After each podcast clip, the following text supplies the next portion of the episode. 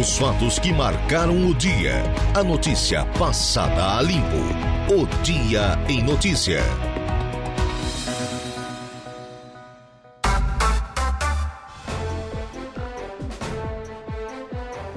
Agora são 16 horas e 9 minutos, 16 e 9. Boa tarde para você, meu amigo. Boa tarde para você, minha amiga. Ligado, ligada na programação da Rádio Araranguá, 95.5 FM. Tarde de terça-feira. Sim, senhor, sim, senhora. Chegamos ao período vespertino do 29 de agosto, ano da graça de 2023.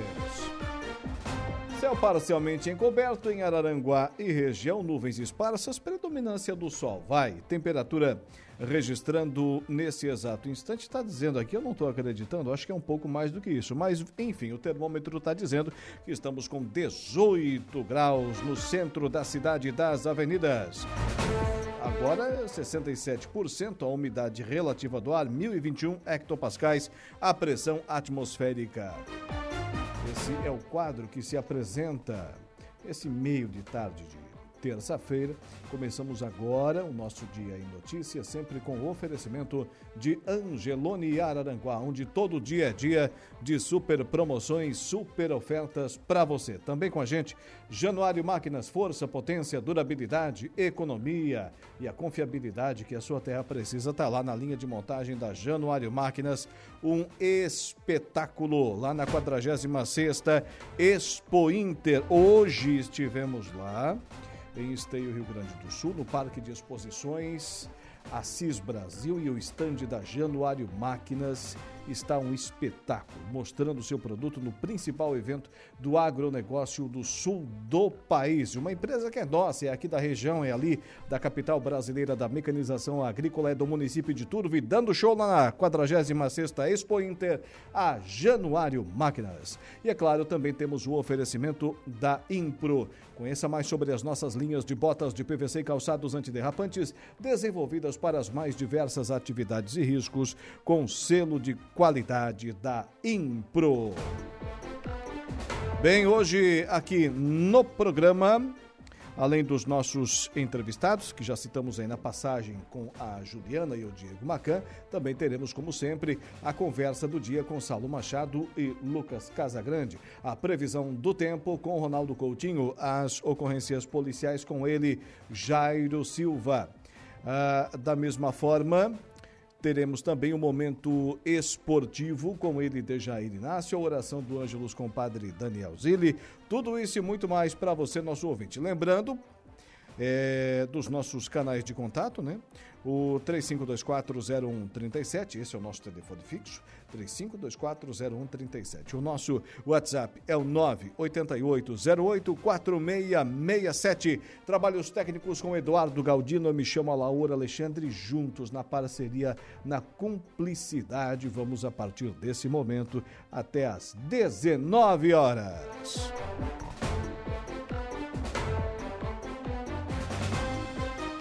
Notícias de destaque agora lá no nosso portal no www.radioararanguá.com.br. Grupo de escoteiros Ariringuá, que tem sede aqui pertinho, né? Aqui do ladinho da emissora, né, Dudu? Valores e princípios que os integrantes carregam para o resto da vida. A Polícia Civil foi abandonada no último governo, alega delegado-geral que anunciou na Rádio Araranguá ontem investimentos na corporação e também ainda e também ainda o, o delegado Ulisses Gabriel, ontem aqui no programa, anunciou é, da mesma forma a realização de um concurso para psicólogos e delegados de Polícia Civil é, no estado de Santa Catarina, concurso cujo edital será lançado na próxima semana. Mais detalhes lá na matéria que está no www.radioararanguá.com.br, onde também temos Polícia Civil localiza em Laguna adolescente que havia desaparecido em Maracajá. Após repasse do governo do estado no valor de 900 mil reais, obra do calçadão do Arroio será retomada hoje, né? Está sendo retomada hoje. Estes e outros destaques lá no nosso portal no www.radioararanguá.com.br. E, e tem aquela notícia, né? Tem aquela notícia lá do da operação da Polícia Civil envolvendo as forças policiais de Santa Catarina e Rio Grande do Sul. Na imprensa gaúcha, hoje pela manhã, não se falava de outra coisa. Empresários, advogado e um ex-policial foram uh, alguns dos mais de 50 presos em operação conjunta das polícias gaúcha e catarinense lá no nosso portal. E ainda, notícia que estourou agora, Bancada do Sul assume compromisso com a construção da Casa do Empreendedor em Araranguá. Repito, são destaques lá no www.radioararanguá.com.br.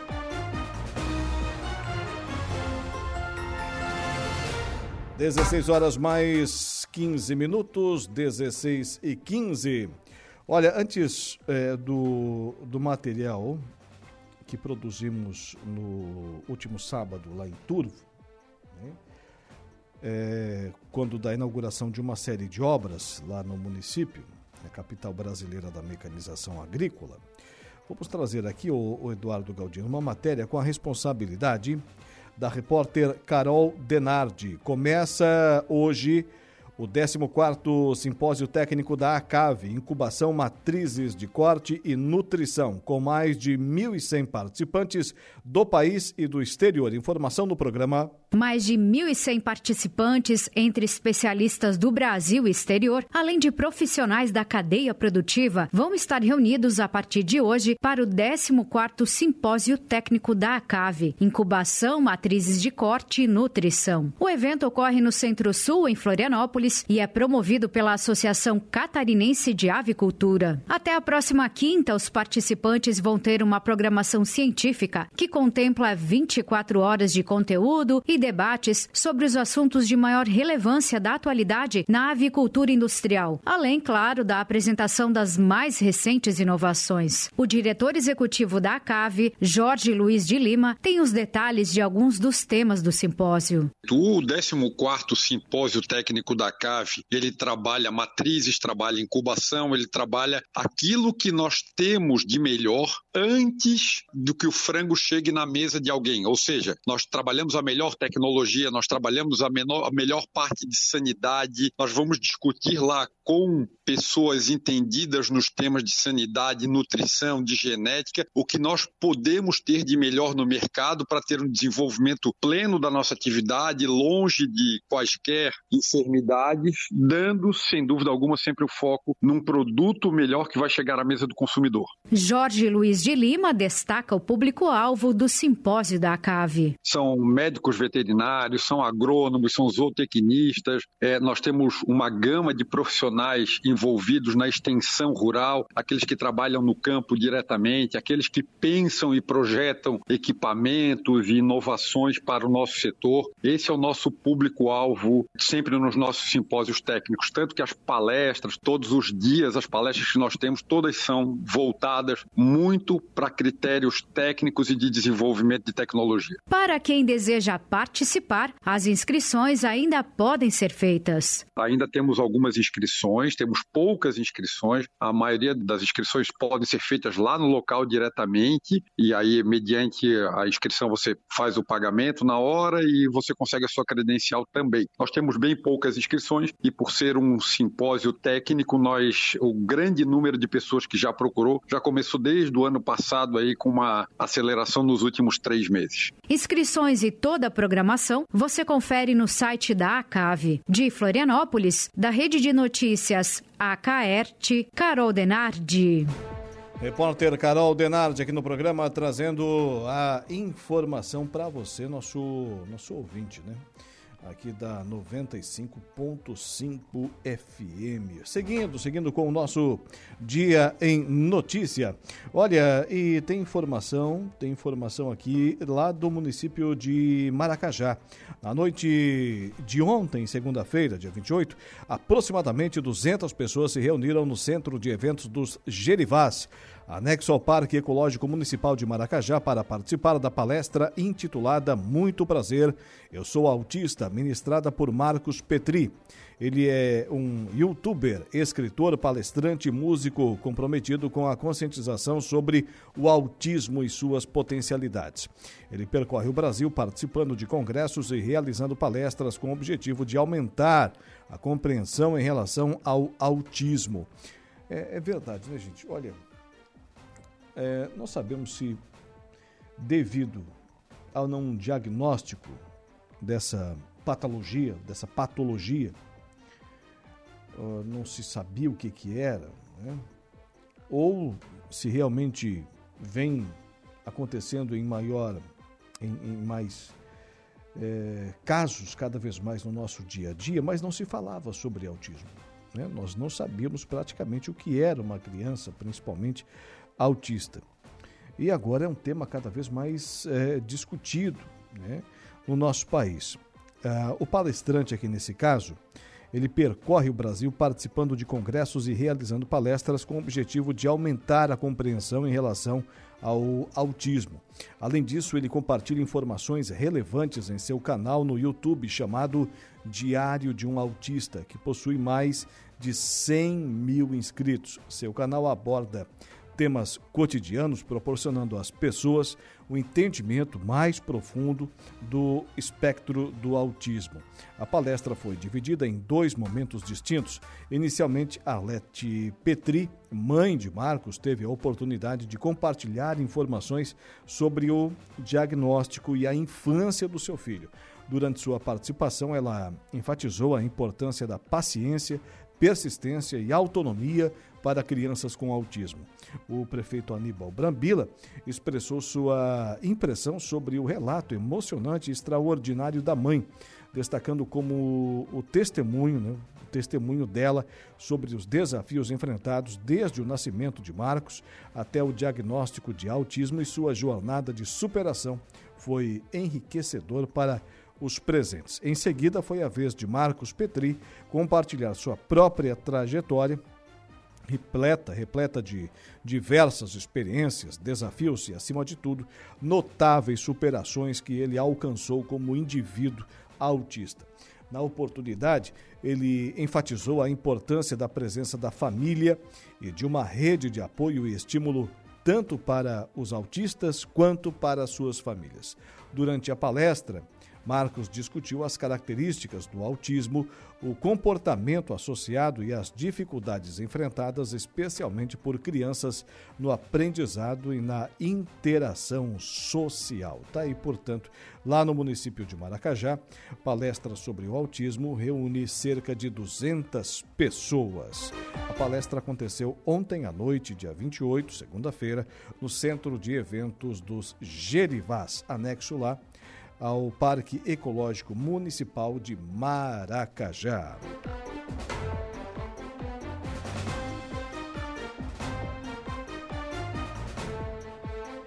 É, realmente não, não foi, Dudu. Não, não chegou material aí para você. Vamos seguindo por aqui com o nosso programa. É, eu falo para você do Angelone Araranguá, onde todo dia é dia. Quem faz conta faz feira no Angelone e não escolhe o dia, porque lá todo dia é dia. Quem economiza para valer, passa no açougue do Angelone e sem escolher o dia, porque na feira, no açougue e em todos os corredores você encontra o melhor preço na gôndola e as ofertas mais imbatíveis da região. Baixe o aplicativo e abasteça. Dudu, para arrumar aqui a meia cancha, vamos rapidamente ao intervalo comercial. Depois a gente volta com a nossa série de entrevistas. Também ainda a previsão do tempo com Ronaldo Coutinho e da mesma forma as ocorrências policiais.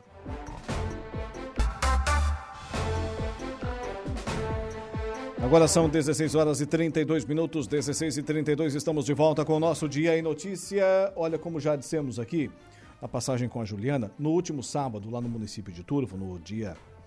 É, sábado foi dia 26, né, Dudu? Tivemos uma série de inaugurações. Foi inaugurada uma ponte na comunidade de Rio Aparecida, também uma pavimentação na comunidade de Rio Aparecida e, e ainda outra pavimentação na comunidade de Ponte Alta. A reportagem da Rádio Araranguá esteve presente lá no município de Turvo, na manhã festiva de sábado. Conversamos com o deputado estadual José Milton Schaeffer, também ainda com os ex-vereadores e irmãos das duas comunidades vizinhas, o Pedro Juste e o Bino Juste, da mesma forma com o prefeito Sandro Sirimbelli, com o vereador Rogério D'Agostin, com um dos filhos do homenageado, Ivanor D'Agostin, enfim, um trabalho completo da nossa reportagem e que você acompanha agora aqui dentro do nosso Dia em Notícia com exclusividade. Eu cumprimento aqui a visão do, do prefeito Sandro Sirimbelli e toda a sua equipe por levar obras para o interior, valorizando o nosso agricultor e mais do que isso, né? São obras de muita qualidade em diferentes comunidades que vão agregar muito né, no desenvolvimento do município de Turvo. Há poucos dias estávamos numa grande festa, né, em que divulgou as potencialidades do município de Turvo para o Brasil inteiro. E hoje, já pela manhã, são entregues um pacote de obras de mais de 3 milhões de reais. Mais do que isso, levando qualidade de vida para as pessoas que moram no interior e reconhecendo o valor do nosso agricultor e da nossa agricultura. Como deputado, fico muito feliz de poder ter contribuído, pelo menos com parte de algumas dessas obras através das nossas emendas. E é muito especial, né? É, principalmente para a família, né? E da importância que tem essa rodovia para o município de Turvo, né? A gente sabe que Rio Aparecida ali tem indústria de beneficiamento de semente de arroz e isso é muito bom para a nossa região, para o desenvolvimento do município. E essa rodovia veio trazer conforto para os moradores da nossa localidade. Eu espero que todos os prefeitos que venham daqui para frente, que, que se lembrem também das outras comunidades, que o Sandro continue fazendo asfalto nessas comunidades que tanto merecem, para o bem e o desenvolvimento do município. Eu diria assim que é gratidão, gratificante por é, por mais uma conquista. A gente trabalha junto aos deputados, a gente, tudo que nós puder trazer de recursos para a administração municipal para ser investido em obras, em melhoria, que vai trazer conforto para nossa, para nossa população, é, é importante. E eu sempre penso assim, independente de, de, de cor partidária, mas o nosso partido é turvo. E eu trabalho com esse espírito. O espírito é de de, de fazer sempre o melhor, até porque o nosso município é um município pujante, é uma agricultura forte, um povo ordeiro, trabalhador. E nós, como agente político, nós temos que dar esse retorno. Hoje um dia maravilhoso, um dia lindo de sol. Estamos entregando aqui para a comunidade de São Peregr... de Rio Aparecida e Ponte Alta aproximadamente é, 3 milhões de reais.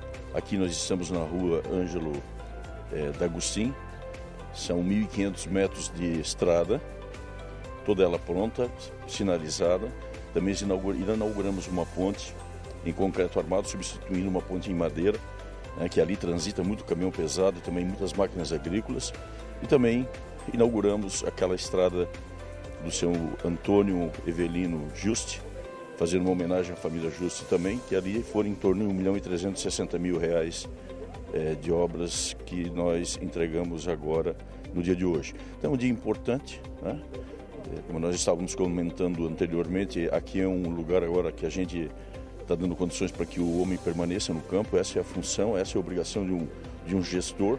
A gente está vendo que a realidade está mudando, as pessoas não, tem, não estão tendo mais o êxito de sair da roça para ir para a praça, e sim estão voltando para cá. Por quê? Porque aqui agora eles têm qualidade de vida, eles têm estradas boas sinalizadas, né?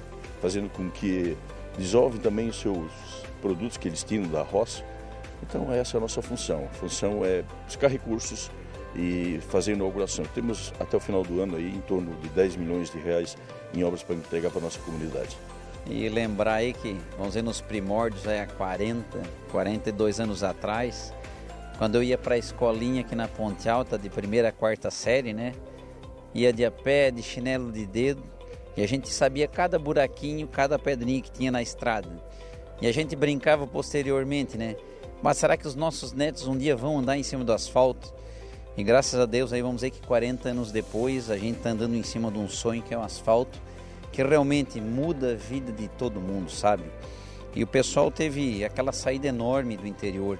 Então o asfalto ele vem trazer, é, vamos dizer assim, uma, uma vida melhor para as pessoas, tá? Tirar as pessoas da poeira, tirar as pessoas do lodo. Então assim, ó, os caminhos ficaram perto. Hoje a gente sai aqui de casa, como se diz, o cronômetro é nove minutos para chegar dentro da igreja lá da Nossa Senhora del Campo para rezar. Então a gente fica muito satisfeito com mais essa obra, né?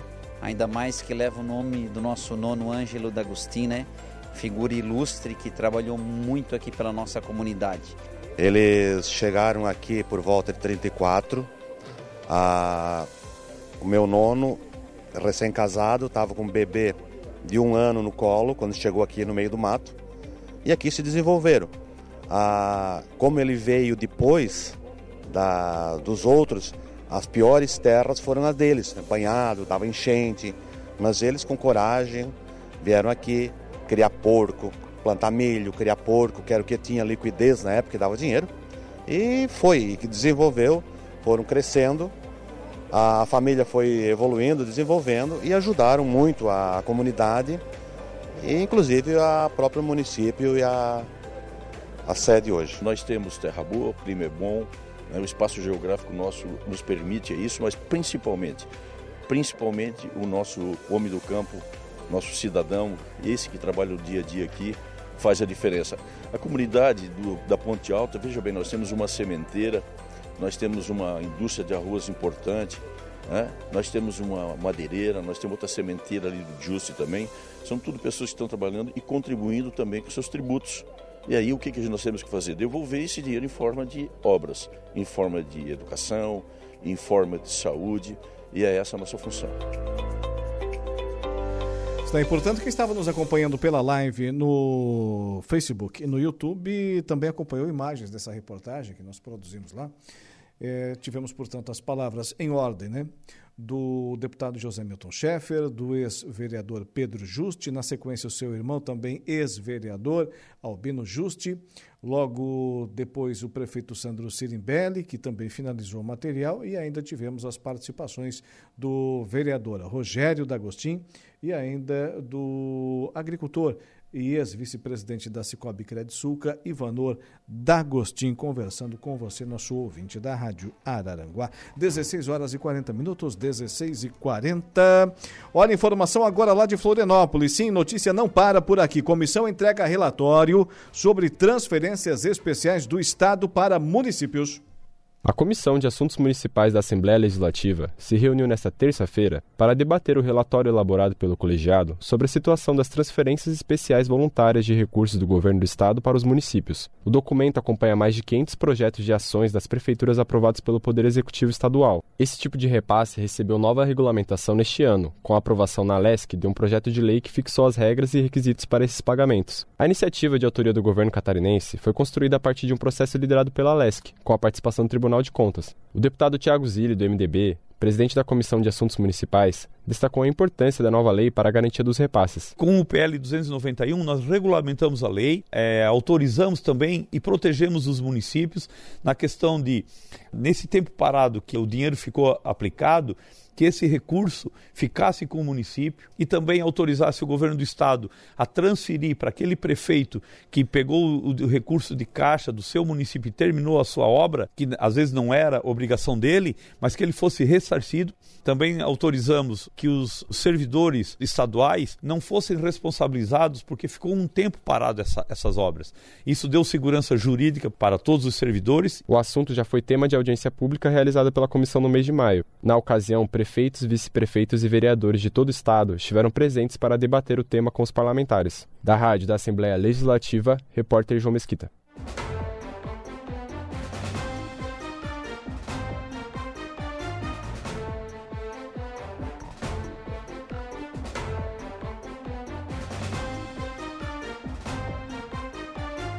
Agora são 16 horas e 42 minutos, 16 e 42. Olha, aplicativo Angelone é o novo jeito de você encher o carrinho. É bem simples. Baixe o aplicativo, se cadastre, acesse o canal Promoções, ative as ofertas exclusivas de sua preferência e pronto. Faça suas compras na loja, identifique-se no caixa e ganhe seus descontos. Toda semana novas ofertas. Aplicativo Angelone, baixe, ative e economize. Também temos o oferecimento aqui no programa da Januário Máquinas, 25 anos de respeito ao homem do campo. Uma correção, 26. A Januário Máquinas utiliza matéria-prima de altíssima qualidade, modernos processos de fabricação e o mais importante, uma história de respeito e compromisso com o cliente no mercado de reposições de peças agrícolas nacional. Com essa visão, a empresa e seus colaboradores caminham rumo ao objetivo, a satisfação total dos seus clientes. Agora vamos subir a serra. Informação de Turvo de Florianópolis, agora de São Joaquim. É hora de falar da meteorologia. Previsão do tempo. Oferecimento. Faça já sua matrícula. Chame no Whats 999 150 433. Graduação Multi-UNESC. Cada dia uma nova experiência. Laboratório Rafael. Bife Materiais de Construção. E Estruturaço Loja de Drywall. No Distrito Industrial em Araranguá.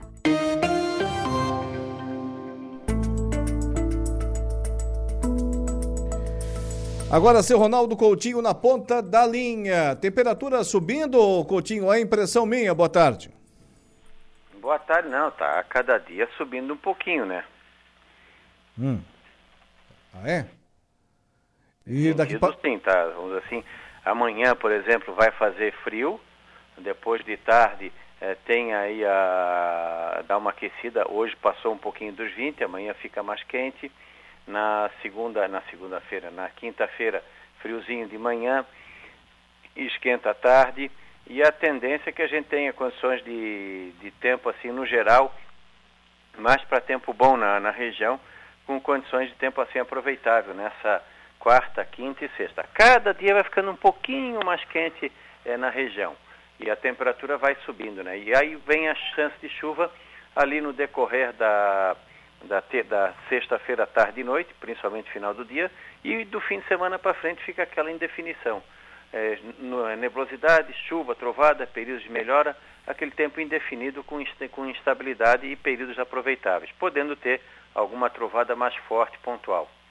Mas, ô Coutinho, e essa, e essa chuva que, que vai vir aí, você falou, período de instabilidade, é, é satisfatória bastante ou não? Está começando aqui o período, aliás, já começou, aquela época do ano que os nossos agricultores utilizam em muito a água dos mananciais para a produção do arroz irrigado. Essa chuva aí vem na, na medida do necessário ou não? Não, vem. Aos pouquinhos a chuva vai começando a melhorar bastante o pessoal aí do, da área do arroz. É só um pouquinho de paciência. Então tá certo. Coisa que a gente não tem muita. Nenhuma. Coutinho, boa tarde, até amanhã. Até lá, tchau. Ronaldo Coutinho com a previsão do tempo. 12 minutos faltando para as 17 horas. Ronaldo Coutinho, é, já tivemos aqui com a previsão do tempo. Agora sim. Jairo Silva com as ocorrências policiais. Boa tarde. Boa tarde, Alaor. Imbituba foi ontem um dos principais alvos da Operação Valete, realizada pela Polícia Civil e que apura uma quadrilha suspeita de catalisar os valores obtidos com tráfico internacional de drogas através da conversão em criptomoedas. Segundo a polícia, uma das prisões realizadas durante a ação foi no município da região. Na casa do suspeito, a polícia apreendeu drogas, dinheiro e muitas malas que estavam sendo preparadas para possivelmente serem usadas no transporte de drogas. O delegado Cláudio Monteiro, responsável pela investigação, afirmou que há grande possibilidade do alvo preso em Bituba ser integrante da quadrilha que alicia pessoas para fazer o transporte de drogas para destinos internacionais como Austrália, Tailândia e Europa, os chamados mulas. Inclusive, a brasileira, que saiu de Santa Catarina e foi condenada a 11 anos de prisão por ter sido enviada por esse grupo que a polícia está investigando. Na casa do investigado também foram apreendidas estufas, pés e maconha e maconha pronta para consumo, além das malas. Ele faz um trabalho artesanal para ocultar drogas em malas. Isso dificultava o serviço de identificação das drogas nos aeroportos. Passava até pelo raio-x dos locais, contou o delegado de polícia. Além de Bituba, foram cumpridas na ação diversas ordens judiciais na capital do estado, São José, Biguaçu, Camboriú e Navegantes. Entre os mandados estava o bloqueio de 16 carteiras eh, de criptomoedas, 32 mandados de busca e apreensões, 17 mandados de prisão, bloqueios de 15 contas bancárias e empresas e apreensão de veículos. Ao menos quatro pessoas foram presas em flagrante. A operação contou com a participação de 120 policiais e 45 viaturas. As investigações tiveram início em 2022, após um levantamento de que um mesmo grupo, já preso em 2019, continuava atuando fortemente no tráfico de drogas e envio de cocaína em malas de viagem. A mulher citada pelos responsáveis da operação realizada ontem é Manuela Vitória de Araújo Farias, que foi condenada a 11 anos de prisão por entrar na Indonésia com cocaína. Ela foi detida em dezembro de 2022 com cerca de 3 quilos de droga na bagagem. Manuela saiu do aeroporto da capital do estado, em Florianópolis, com a cocaína, afirmou a polícia. A polícia informou ainda que durante as investigações identificou o suspeito que teria comprado as passagens de Manuela para o país asiático. Os fatos que marcaram o Dia em Notícia. 16 horas e 53 minutos, 16 e 53. Olha, conheça mais sobre as linhas de botas de PVC e calçados antiderrapantes, desenvolvidos para as mais diversas atividades e riscos da Impro. Bota casual lazer, bota infantil, calçado antiderrapante, bota de PVC e muito mais. Solicite um atendimento 3537 9078 e 3537 9081. A Impro inovar e vem ao longo dos seus mais de 15 anos de existência, investindo em soluções e equipamentos de proteção individual para os mais vastos segmentos do mercado. Você conhece o canal Promoção do Angelone? Em são ofertas exclusivas nas lojas para clientes do Clube Angelone. Toda semana são novas ofertas que você ativa no aplicativo e tem acesso ao identificar a sua compra no caixa. Seguindo, seguindo por aqui com o nosso programa, atualizando as informações de destaque lá no nosso portal no www.radioraranguá.com.br. Grupo de escoteiros Ariringuá, valores e princípios que os integrantes carregam para o resto da vida. Bancada do Sul assume compromisso com a construção da Casa do Empreendedor em Araranguá. Empresários, advogado e um ex-policial foram um, alguns dos demais de 50 presos em operação conjunta das polícias gaúcha e catarinense. Plano de ajuste fiscal chega à Assembleia e Rua Caetano Lumertz vai receber novo eh, pluvial né? e camada de asfalto em Araranguá. Tráfico de drogas e execuções, polícias do Rio Grande do Sul e Santa Catarina, matéria relacionada também aquela reportagem que citamos anteriormente, também no nosso portal. Prendem membros, as polícias prendem membros de violenta facção criminosa com ramificações em cidades da Amesc. Preso no Arroio do Silva, suspeito de roubo a motorista de aplicativo praticado em Porto Alegre. Patas que Curam, projeto do Corpo de Bombeiros Militar de Santa Catarina, irá beneficiar internados no Hospital Regional de Araranguá. Ainda frio continua na região e projeto prevê criação de supervisores para o estacionamento rotativo. São informações que estão agora fresquinhas para você com exclusividade no www.radioararanguá.com.br. A cada instante, novas informações para você, também aqui na 95.5 FM. Agora tem o Diego Macan com a notícia da hora. Qual é o seu destaque? Patas que Curam. Projeto do Corpo de Bombeiros Militar irá beneficiar internados no Hospital Regional de Araranguá. Notícia da hora. Oferecimento Giasse Supermercados, Laboratório Bioanálises, Lojas Colombo, Rodrigues Ótica e Joalheria, Mercosul Toyota, Bistrô do Morro dos Conventos e Plano Saúde São José. Um plano nosso pensado para você.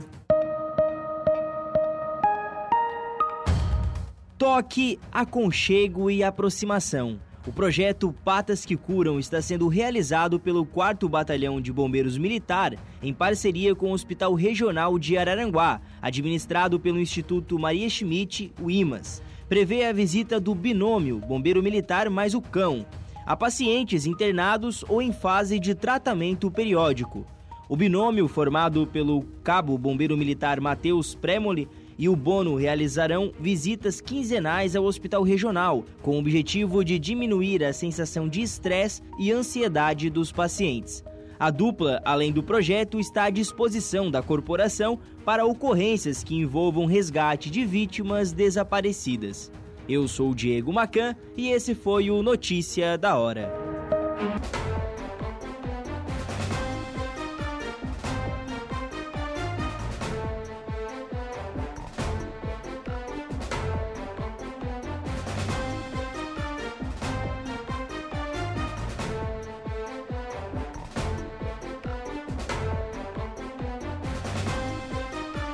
Agora são exatamente 17 horas e 8 minutos, 17 e, e 8. Retornamos por aqui com o nosso programa, sempre agradecendo e muito a sua audiência. Lembrando que daqui a pouquinho tem para a, a Copersuca, né? Desde 1964. Temos aqui o nosso Agro em Notícia, né?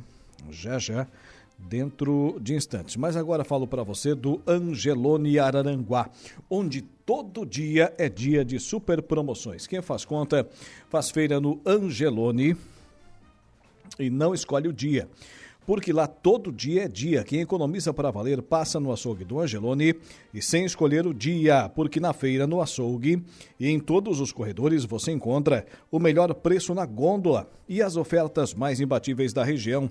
Baixe o aplicativo e abasteça.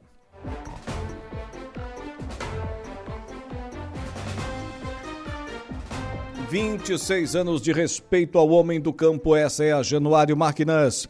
A Januário Máquinas utiliza matéria-prima de altíssima qualidade, modernos processos de fabricação e o mais importante, uma história de respeito e compromisso com o cliente no mercado de reposições de peças agrícolas nacional.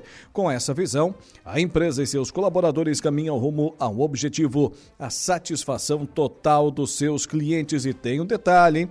Temos uma linha de implementos agrícolas para diversas culturas e produção de tratores autopropelidos JP Reverse.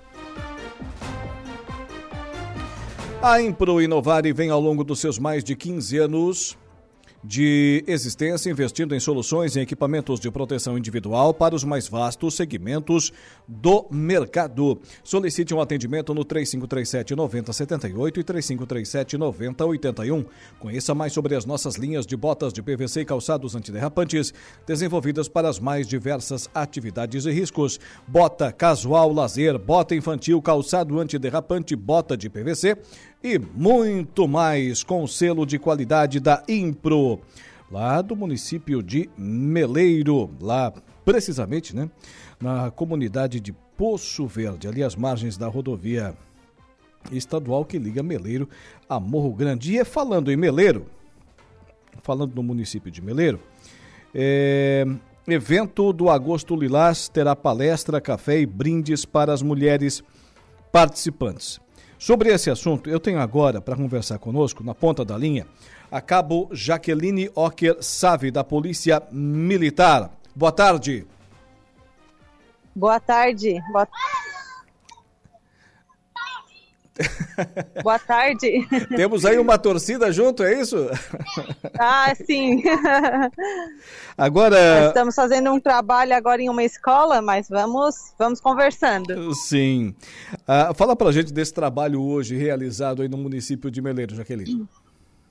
Então, hoje à tarde é, a gente teve o convite né, da Secretaria de Ação Social, a da município de Meleiro, é, para trabalhar sobre o Agosto Lilás, que é o mês de prevenção à violência contra a mulher. E então a gente conversou sobre a Lei Maria da Penha, né, os tipos de violência, e sobre a, o programa Rede Catarina de Proteção à Mulher da Polícia Militar. Hoje no município de Meleiro, policial, é, como está essa questão da violência doméstica? É um mal ainda a ser muito enfrentado? Uh, está estável essa situação? É, traça para a gente é, um, um, faça para gente aí um, um apanhado geral dessa situação no município. É, na verdade, não só no município de Meleiro, né, mas em toda a região, é, é uma violência que ela tem que ser combatida, né?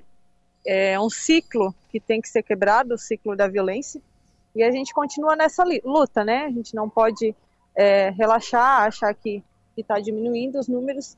É, a gente trabalha bastante com a prevenção né, e a conscientização, porque até então é um tema que muitas vezes é, é de, é desconhecido, né? É, não tem as informações necessárias para que a mulher ela possa estar tá pedindo ajuda, que ela possa estar sendo protegida.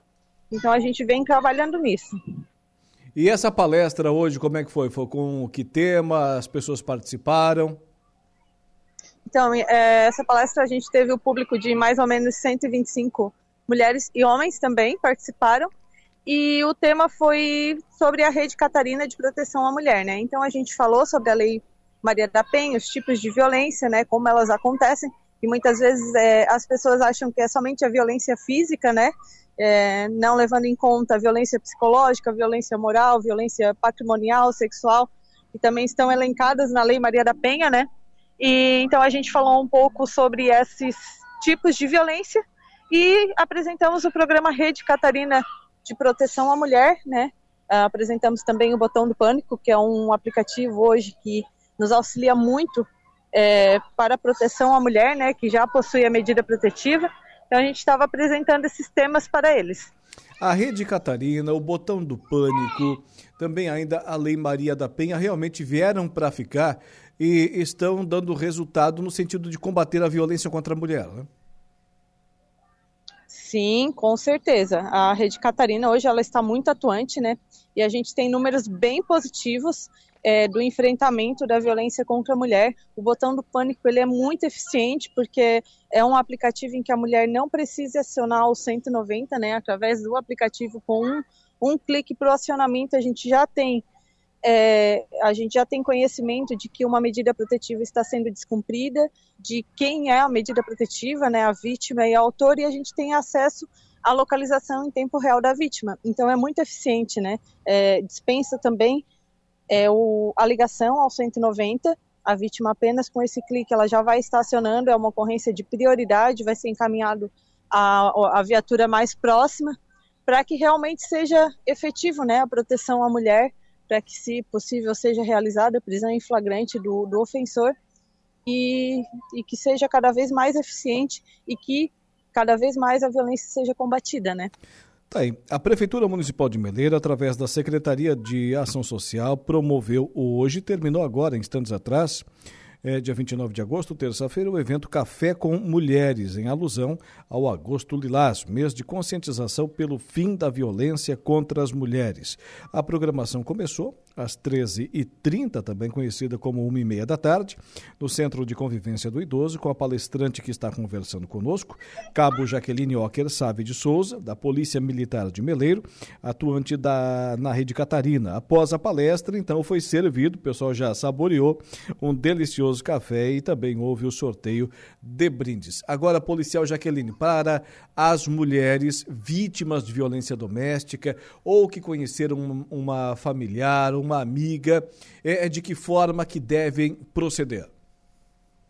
Então, a denúncia ela deve ser feita né, pelo 190, que é o número da Polícia Militar, em caso de ocorrências que estejam acontecendo, ou se tiver conhecimento também de um é, é, violência que vem acontecendo na residência, que seja ameaça, que talvez a gente chega no local e a gente não consiga é, flagrar, né? Pode estar ligando para o 180, que é o Disque Denúncia, né? De proteção à mulher também. E é importante ressaltar a importância de fazer a denúncia. É, muitas vezes a mulher que ela está vivendo uma situação de violência não consegue estar ligando para o 190, não consegue estar pedindo ajuda, ela vive uma situação de violência, de ameaça, então pode ser que ela se sinta coagida, que ela sinta medo de acionar a viatura. Então, por isso a importância de a sociedade, né, ela estar atenta a essas situações de violência, a estar atento às pessoas que estão precisando dessa ajuda. Tá? A ligação ela pode ser anônima, pode ser feita a qualquer hora, qualquer momento, né, qualquer dia, e não precisa se identificar. Muitas vezes as pessoas têm medo, né, de se envolver, de depois serem ameaçadas. Então liga, passa o endereço, passa a situação que está acontecendo, não precisa se identificar. 190 Polícia Militar e 180 Central de Atendimento à Mulher. Muito obrigado, policial Jaqueline. Tenha uma boa tarde, parabéns pelo trabalho. Nossa programação sempre à inteira disposição. Obrigada, obrigada a todos os ouvintes. 17 horas e 17 minutos. 17 e 17. Agora é lei. Governo sanciona reajuste do salário mínimo e aumento da isenção do imposto de renda. Repórter Rita Sardi. Presidente Luiz Inácio Lula da Silva sancionou nesta segunda-feira no Palácio do Planalto a medida provisória que reajusta o salário mínimo para R$ 1.320 e que amplia a faixa de isenção do imposto de renda. O cálculo para o reajuste do salário mínimo será feito com base no INPC, Índice Nacional Nacional de Preços ao Consumidor, que é a inflação oficial, mais a variação positiva do PIB de dois anos anteriores, mesmo critério adotado até 2015. Caso o PIB não tenha crescimento real, o salário mínimo será reajustado apenas pelo INPC. Para o ano que vem, a expectativa é de elevação do PIB em 2,9% e, com isso, o salário mínimo pode chegar a 1.421 reais. O deputado catarinense Pedro Kizai, do PT, disse que a política de valorização do salário mínimo movimenta a economia. Quando a política de valorização do salário mínimo agora vai ser a inflação mais o crescimento econômico, é importante que vai ter aumento real. E quando tu aumenta o salário, aumenta o consumo, aumenta a economia e aumenta o crescimento econômico, que em contrapartida, lá no próximo ano e nos anos seguintes, vai ter um aumento maior do salário mínimo. Todos ganham. A nova lei também isenta do pagamento do imposto de renda de pessoa física quem ganha até dois salários mínimos ou R$ 2.640. O ministro da Fazenda, Fernando Haddad, disse que as reais distorções no imposto de renda e sistema tributário só serão corrigidas com a reforma. Muito importante que quem paga mais imposto nesse país, que é quem consome a maior parte da sua renda, seja de alguma maneira beneficiado no que diz respeito justamente ao imposto de renda. Porque nós sabemos que essa distorção do nosso sistema tributário só vai ser corrigida pela reforma tributária que o presidente Arthur Lira liderou a aprovação na Câmara e agora encontra-se no Senado Federal para aprovação final. Com o aumento da isenção do imposto de renda, mesmo quem ganha acima de dois salários mínimos também terá a tributação reduzida, embora o valor seja bem pequeno. De Brasília, da Rede de Notícias Acaerte, repórter Rita Sardi. Agora são 17 horas e 20 minutos. Repórter Rita Sade trazendo informação aqui dentro do nosso Dia em Notícia.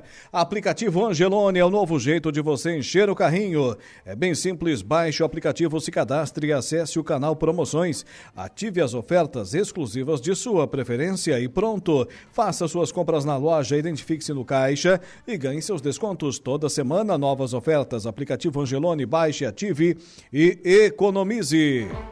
A Januário Máquinas tem uma linha de implementos agrícolas para diversas culturas e produção de tratores autopropelidos JP Reverse.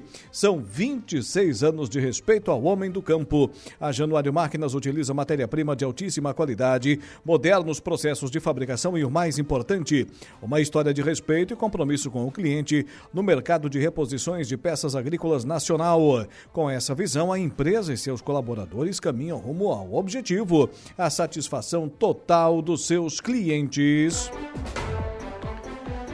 E a Impro, hein? Conheça mais sobre as nossas linhas de botas de PVC e calçados antiderrapantes, desenvolvidas para as mais diversas atividades e riscos. Bota casual lazer, bota infantil, calçado antiderrapante, bota de PVC e muito mais. Solicite um atendimento 3537 9078 e 3537 9081.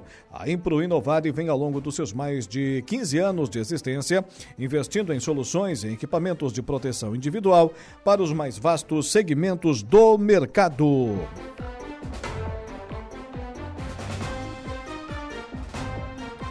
Olha, nesta semana obra no bairro São Luís, lá em Timbé do Sul, que será um pavilhão de 1964,4 metros quadrados, no valor de R$ 2.951.186,87, teve o aterro concluído o próximo passo será a execução da estrutura metálica da cobertura. Para falar sobre esse assunto, converso agora, temos na ponta da linha, vindo nesse momento do município de Florianópolis, vindo lá da capital do estado, o prefeito de Timbé do Sul, Roberto Biava, sempre muito solícito, nos atendendo para conversar com os ouvintes da Rádio Araranguá. Boa tarde, prefeito.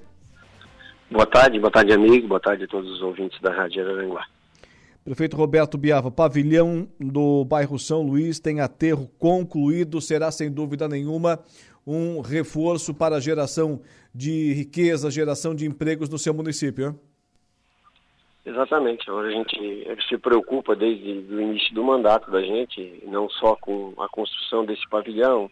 A gente tem um ônibus do trabalhador hoje que leva todo dia em torno de 60, 70 trabalhadores no turvo. A gente tem na área industrial, a gente já construiu um outro pavilhão em que de, investiu em torno de quase um milhão de reais também. É, a gente está dando toda a infraestrutura para as empresas que querem se instalar em Timbé e gerar emprego. É, esse pavilhão, a gente espera que em torno de 200 empregos é, serão destinados às pessoas que moram aqui no nosso município. Eu acho mais do que justo, né? A gente investir para que as pessoas tenham emprego e melhorar, melhorem suas vidas. É, eu acho que a prefeitura está no caminho certo, Secretaria de Planejamento nos ajuda sempre e estamos é, buscando sim mais empresas que ele está lá no Timbé e que a gente possa é, dar o, a força que essa indústria precisa para se instalar no nosso município. Prefeito, essa, sim, pode concluir. É uma, essa é uma empresa grande que quer se instalar em nosso município, enfim. A gente está trabalhando para que cada dia mais a gente possa dar mais qualidade de vida para as pessoas que moram em nosso município. Prefeito, o, o segredo é a alma do negócio ou dá para adiantar para a gente o nome dessa empresa? Vamos deixar assim, porque a gente tem que fazer os processos que tem que ser feito, né? É, devidamente certinho, para depois a gente é, dizer quem é a empresa. Tem mais do que uma querendo se instalar no Timbé, né? Vamos ver quem é está apta para se instalar nesse galpão. Eu só sei que é em, é torno de 200 empregos, isso a gente fica feliz por empresas querendo instalar no nosso município. Nosso povo é trabalhador, nosso município é, também precisa disso, e o município, né? É, que vai a cada dia melhor. Como eu sempre falo, com a 285 saindo, é, foi um divisor de águas para o nosso município. A gente, à frente do, do poder é, do município, a gente vê quanto o município é, o município é procurado por ter a 285 cortando o nosso município. Prefeito Roberto Biava, para, para os nossos ouvintes que não conhecem a nossa vizinha e, e, belíssima cidade de Timbé do Sul, capital catarinense das montanhas e águas cristalinas, onde é que fica esse pavilhão?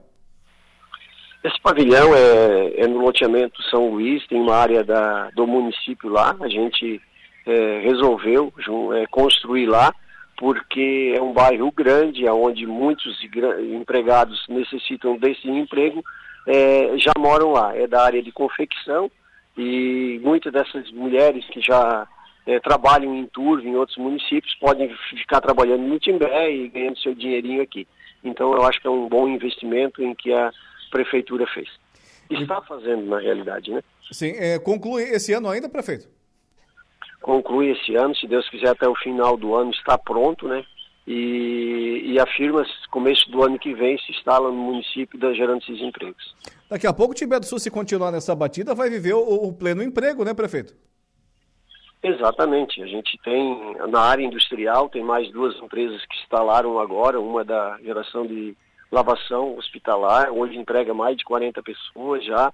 É um empresário mesmo de Timbé que começou e está querendo aumentar ainda mais, enfim, tem móveis sob medida, tem uma outra de, de é, também se instalando agora, que é da questão metálica, então a gente, gente na frente da prefeitura tem que dar os caminhos, abrir, abrir as portas para que se instalem em nosso município. E toda e qualquer empresa que quiser vir para Timbé do Sul, novos empreendedores, ou mesmo os moradores de, de Timbé do Sul que quiserem começar um novo negócio, são sempre bem-vindos, né?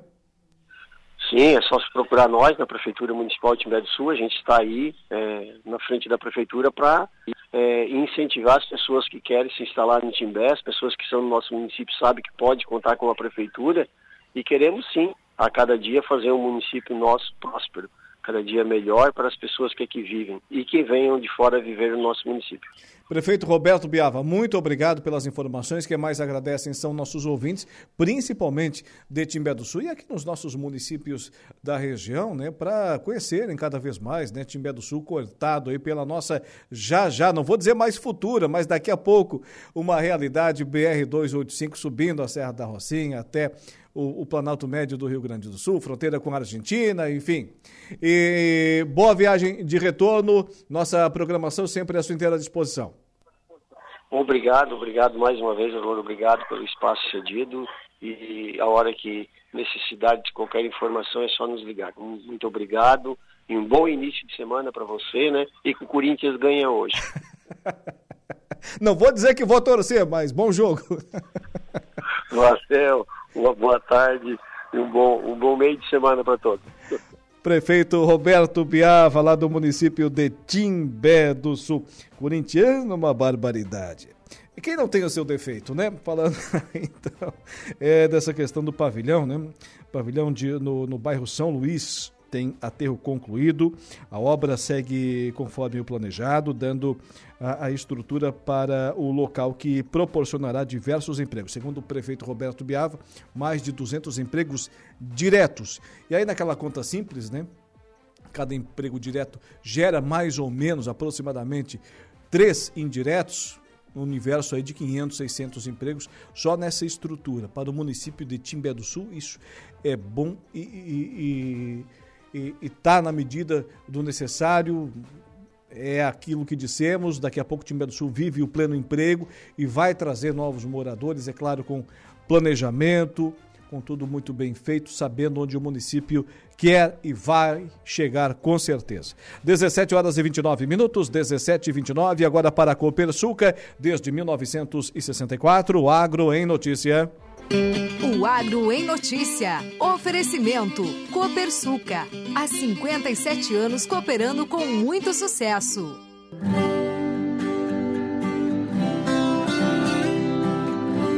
O mercado de fertilizantes do Brasil deverá se recuperar na safra 2023-2024, após ter sofrido forte impacto dos preços altos desses insumos em meio a desdobramentos da guerra na Ucrânia na temporada passada, de acordo com participantes de um congresso do setor, hoje realizado em São Paulo. A relação de troca favorável fertilizante grãos ao agricultor está entre os fatores para o aumento da demanda após uma queda nos preços dos adubos garantir margens positivas aos produtores na safra que se inicia, apesar de um patamar mais baixo nas cotações da soja e do milho. Além disso, há demanda para adubar novas áreas e recompor nutrientes no solo depois de uma redução na fertilização da safra 2022-2023. 2023 de grãos. No nosso entendimento, tem áreas novas que precisam ser corrigidas e trabalhamos este Uh, ano pensando em certa recomposição e a relação de troca é positiva, disse o sócio da MB Agro, Alexandre Mendonça de Barros, durante o evento da Associação Nacional para a Difusão de Adubos. O Agro em Notícia tem sempre o oferecimento do Sistema Democrático de Gestão da Copersuca. Nossas decisões sempre levam em conta a opinião e o desejo dos nossos associados.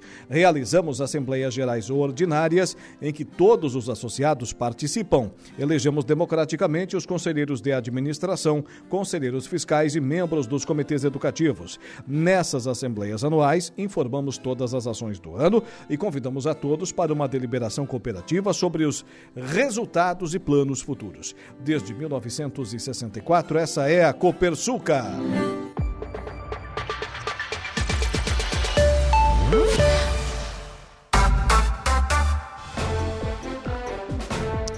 Vinte e nove minutos, faltando para as 18 horas. Daqui a pouco tem o Dejair Inácio e o Momento Esportivo.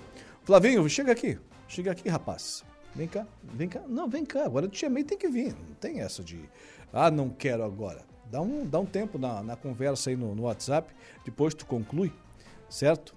É, conta para os nossos ouvintes que estão ávidos por informações no programa, sobre o programa que começa daqui a pouco, das 19 às 20 horas, o Flávio Filho Cast. Boa tarde. Boa tarde, Alô. Boa tarde, os ouvintes da Rádio Araranguá. Tudo bem com Vossa Excelência? Tudo, tudo tranquilo, né? Então conta pra gente o que, que teremos. Hoje a gente tem o pessoal do Meleiro lá da, da capital, Opa, né? Presta atenção. presta Não, atenção. mas pessoal da Nivea Doces, o Sávio e a Tatiane, a, a esposa dele, vão É falar um sucesso, pouco. é sucesso. Nivea Doces é sucesso, Ana Laura. É, a rapaziada tá ganhando o mercado dia após dia, né? Estiveram lá na festa do colono de Turvo, venderam uma barbaridade. Que bom, né? É, é- é bom por quê? Porque é um pessoal que começou um negócio do zero, como diz o, o Lucas Casagrande, começou onde tudo era mato, né? Nesse Aham. segmento.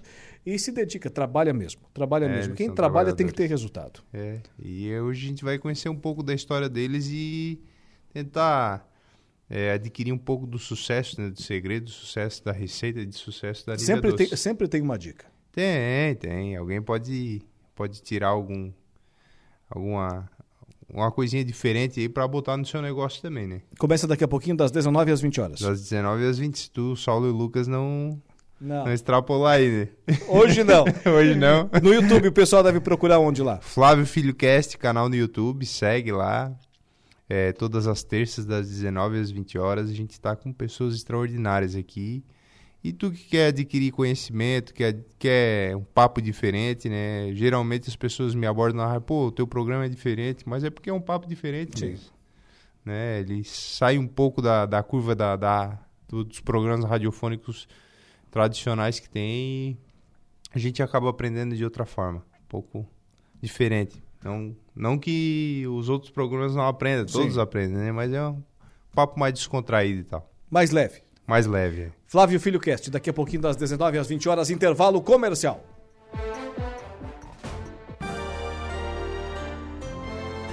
Rádio Araranguá.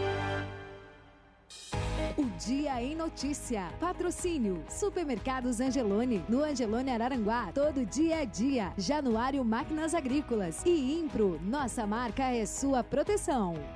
Nova Nissan Frontier Ataque, de 276 mil por 219.990, na venda direta. E novo Nissan Sentra, a partir de 149.990, só na Vipcar Nissan. Identifica. ZYJ 734, Rádio Araranguá FM 95.5. A informação é imprimida.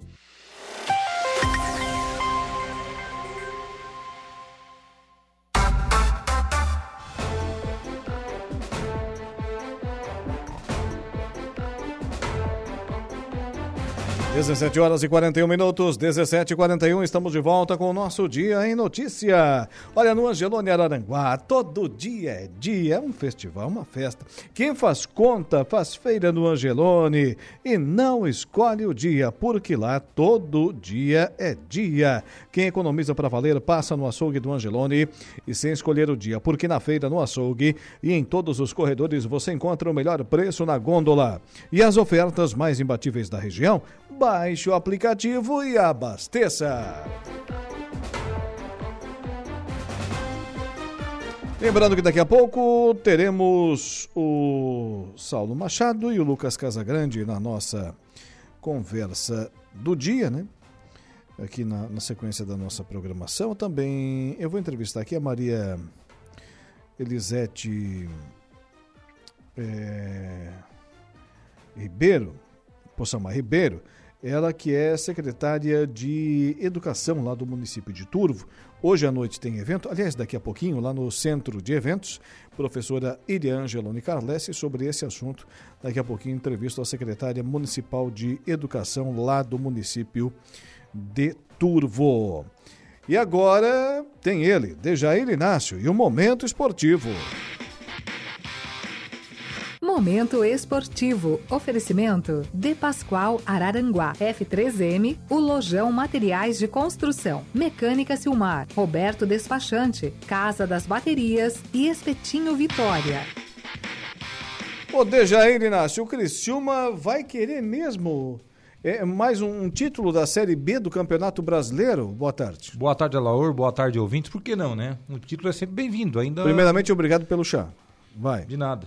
É. O Criciúma Só quer não mesmo. pede outro, né? Senão não vai abusar, né? É, tá bom por hoje. Amanhã eu peço outro. É, Que história é essa? Conta pra gente. Pois é, pois é o, o Alaor. O seguinte, Começou com o Atlético Mineiro, né? Começou com o Atlético Mineiro, que pediu alguns meses atrás, né? É, já faz quase um ano, na verdade, para ser bem sincero.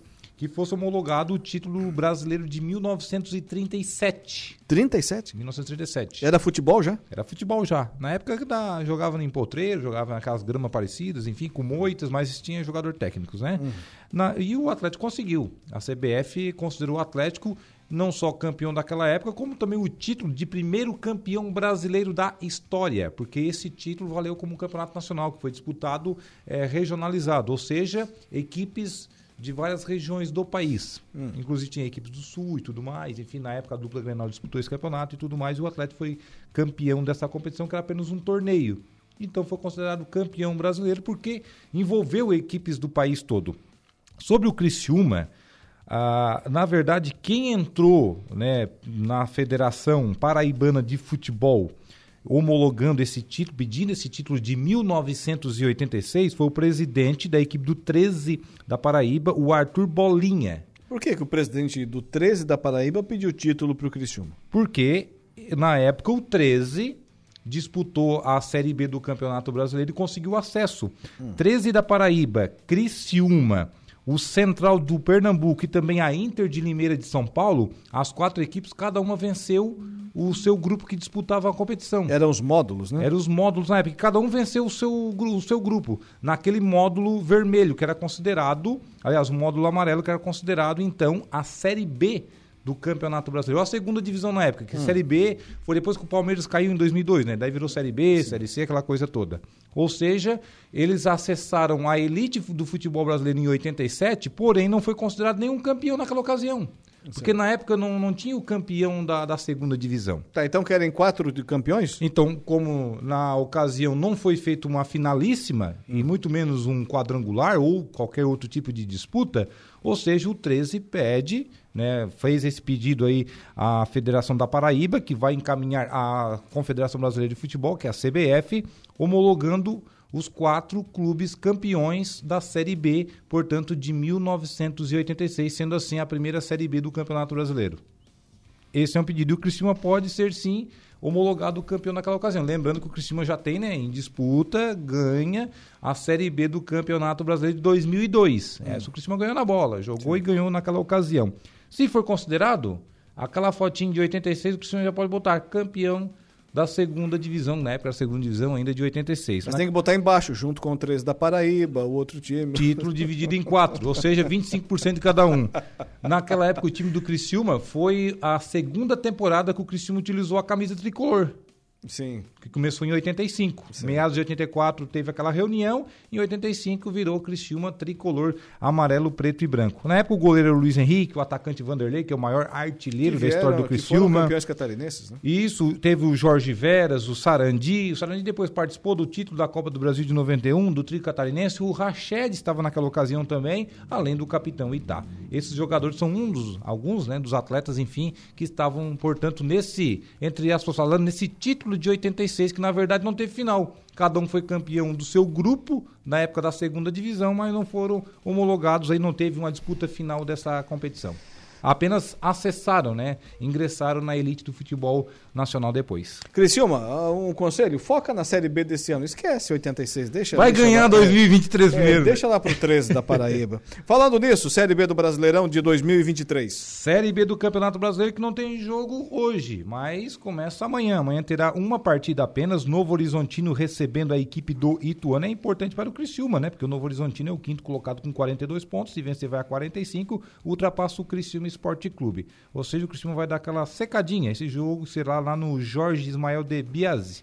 é, lá em Novo Horizonte. Novo Horizontino e Ituano amanhã, 19 horas. Na quinta-feira, jogo de verdes. Juventude Chapecoense no Alfredo Jacone, 21 e 30, portanto de quinta-feira. Um único jogo também. Na sexta-feira teremos dois jogos, Vitória e Mirassol lá no estádio Barradão, 19 e 15. Às 21 e 30 teremos Londrina e Tombense no estádio do Café, em Londrina. No sábado teremos Havaí contra o Atlético de Goiânia, 15 e 30 às 17 horas, Ceará contra o Criciúma, portanto no sábado, dia 2 de setembro, Criciúma jogando aí o primeiro jogo de uma sequência de dois jogos fora de casa, esse contra o Ceará no Castelão e depois contra o Esporte na outra rodada na Ilha do Retiro. Ainda no sábado teremos ABC contra o Sampaio Correia, também às 17 horas. E Guarani contra a Ponte Preta, esse jogo clássico, né? Lá no estádio Brinco de Ouro da Princesa, às 18 horas. No domingo, teremos lá, no, lá em Goiânia, Vila Nova contra a CRB, 15h45 e às 18 horas, o complemento da rodada, também ainda no domingo, o jogo de rubro-negros, Botafogo de Ribeirão Preto contra o Esporte de Recife. Copa Sul-Americana. Copa Sul-Americana, hoje o Corinthians pode ser o primeiro semifinalista da competição é? deste ano 2023. Estudiantes contra Corinthians. Esse jogo daqui a pouco lá em Mar de la Plata lá na Argentina. O Estudiantes que perdeu o primeiro jogo aqui precisa reverter essa desvantagem, né? Belíssima, para o Corinthians. belíssima Mar del Plata, cidade é. litorânea turística da Turística, Argentina. inclusive. Já tivesse por lá? Você hum? que visita muito aquela região? Não vem ao caso. Não vem ao caso? Não então vem tá ao bom. caso. Vai. O Estudiantes que precisa reverter. Já o Corinthians joga pelo empate, né? Venceu o primeiro jogo, placar de 1 a 0. Lembrando que esse jogo é hoje às 21h30. Amanhã teremos mais brasileiros em campo. Também na Argentina, o Defensa e Justiça recebe a equipe do Botafogo. O primeiro jogo na semana passada aqui foi 1 a 1 Lembrando um fato lamentável, Alaor, que aconteceu hum. agora.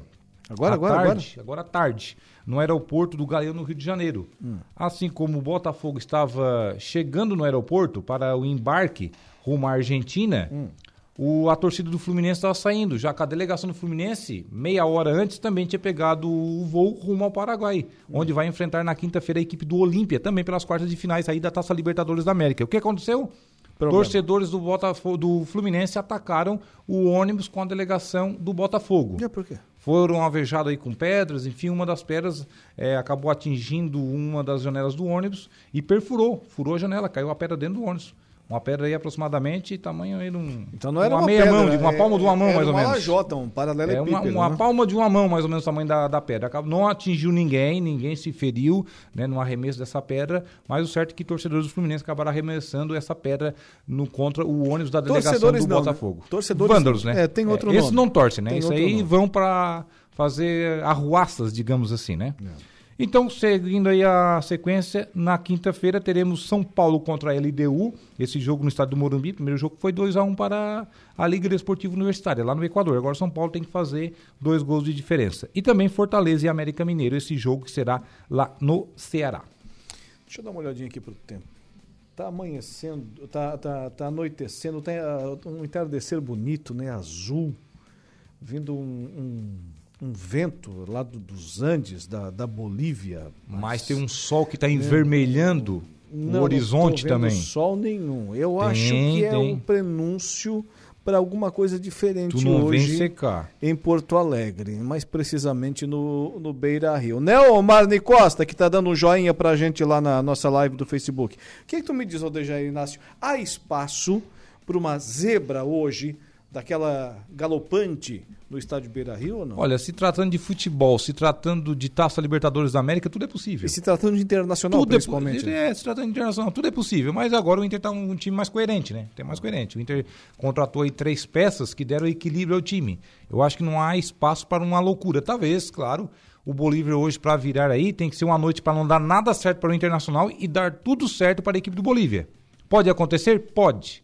Mas isso acho que, é, digamos que tem uma possibilidade muito pouca, né?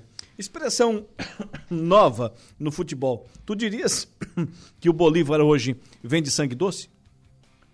Olha, sangue doce não, mas vem para fazer o crime. É. Vem para fazer o crime. Porque Sangue doce não A dá. responsabilidade hoje é toda do Internacional. É, mas é aquela Joga coisa. em casa, tem a vantagem na mão, tem uma- um- o melhor elenco. É, enfim, tudo é melhor do que o, Bo- o Bolívar. Mas lembrando que a única vantagem do Internacional, claro, a não ser de- também de jogar no, no Beira Rio, que vai ter mais de 50 mil torcedores hoje, é só o empate. É só como tá o jogo. Hum. Como começar e como terminar, ele tá classificado. Mas se o Bolívar fazer um gol, vai parar a disputa de pênaltis. Então, é uma senhora então, vantagem. É uma senhora vantagem, mas é um gol. É um gol de vantagem. O jogo começa 1x0 para o Internacional. Hum. É uma vantagem, claro, maiúscula, ainda mais conquistado lá naquela altitude de La Paz, de, dois, de 3 mil, quase 4 mil metros, 3.850.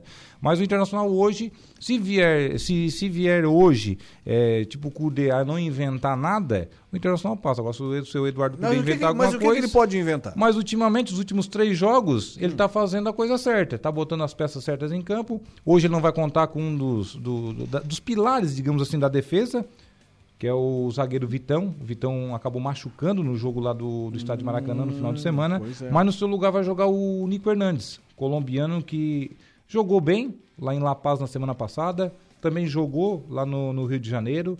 Vem tendo uma sequência de jogos. Será ele e o argentino mercado da defesa. Na verdade, hoje o Inter tem apenas quatro jogadores que entrarão em campo no time titular que nasceram no Brasil. Pois é. O eu- eu vou- Maurício- Eu vou falar daqui a pouco sobre isso. né? Fala.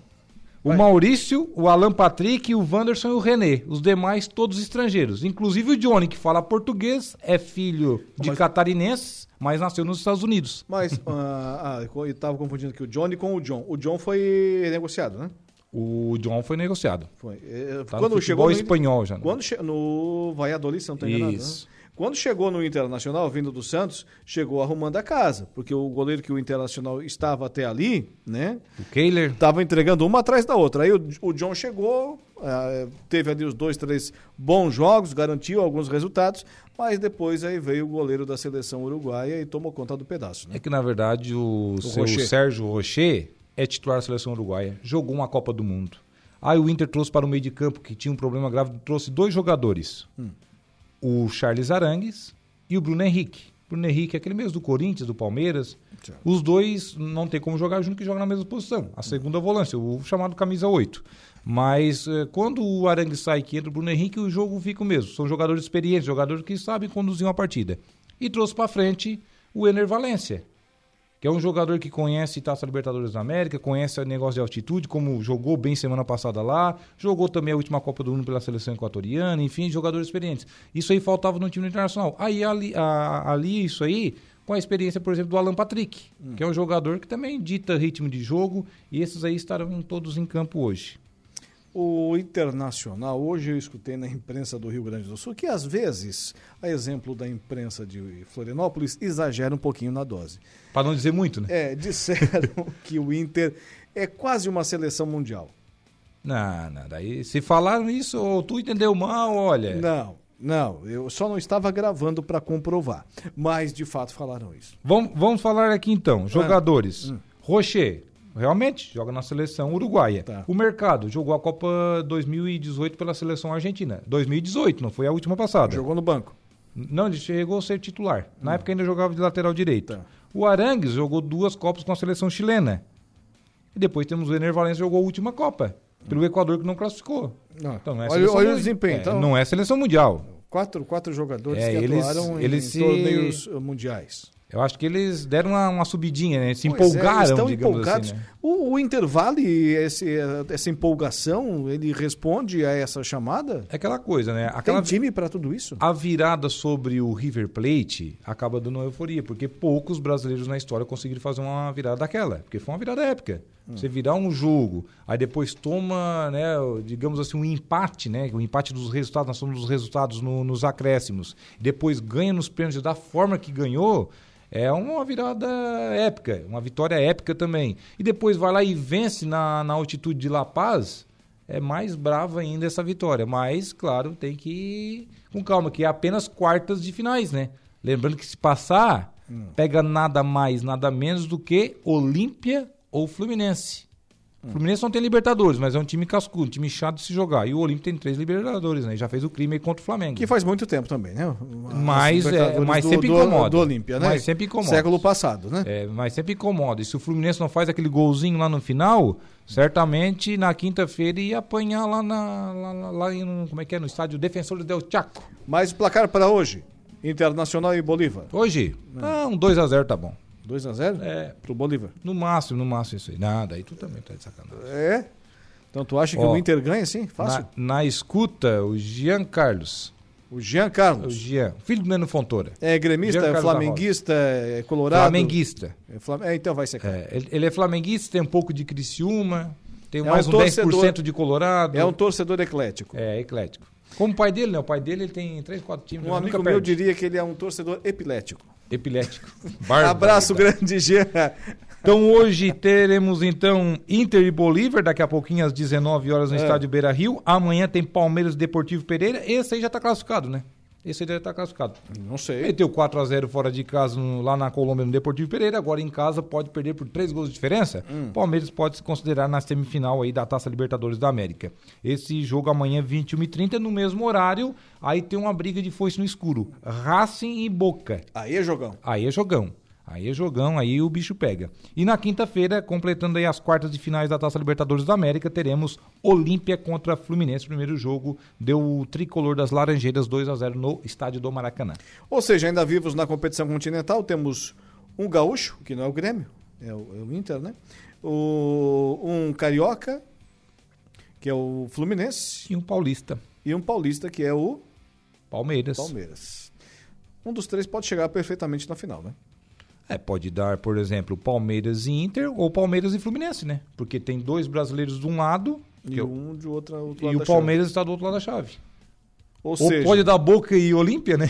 ou seja, se tivermos o confronto, se o Fluminense passar e o Inter também, já teremos um brasileiro na final.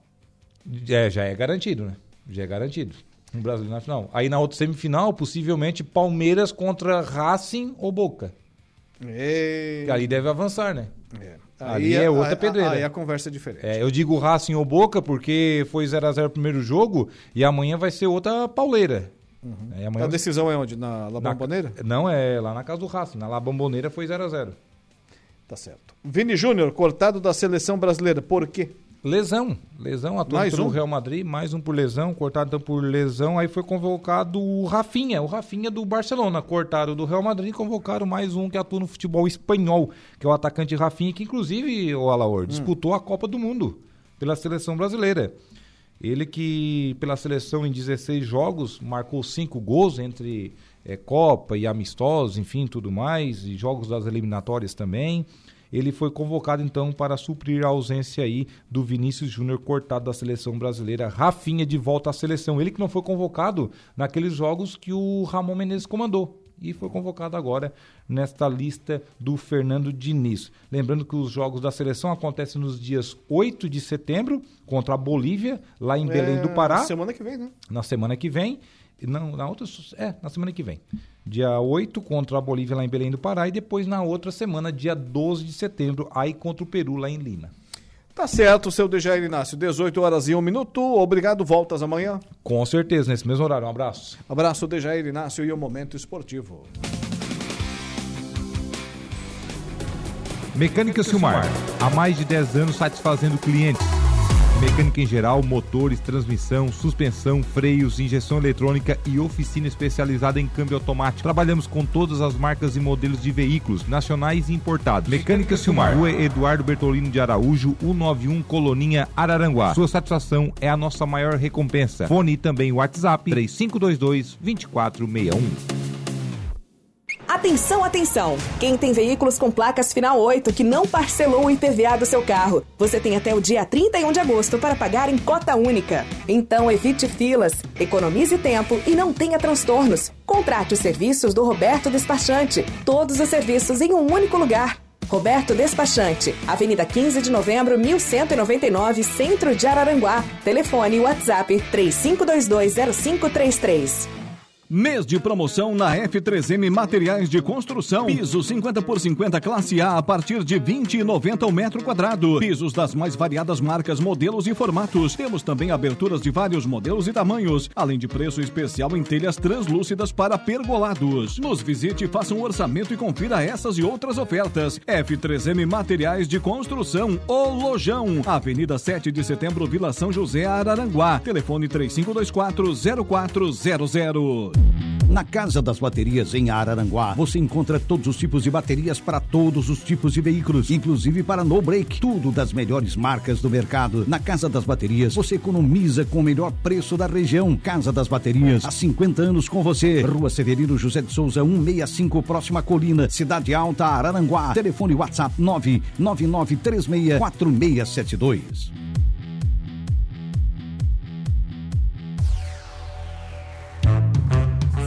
Trabalho agora? Está com fome? Então passe no Espetinho Vitória, na Praça Ercílio Luz, em Araranguá. E saboreie o melhor churrasquinho do Brasil. Espetinhos de carne e coraçãozinho. Hum, que delícia! E a qualidade que só Espetinho Vitória tem. Venha saborear o Espetinho Vitória, diariamente na Praça Ercílio Luz, frente à Igreja Matriz de Araranguá. E também nos jogos de futebol na Arena Poliesportiva Municipal, no bairro Mato Alto.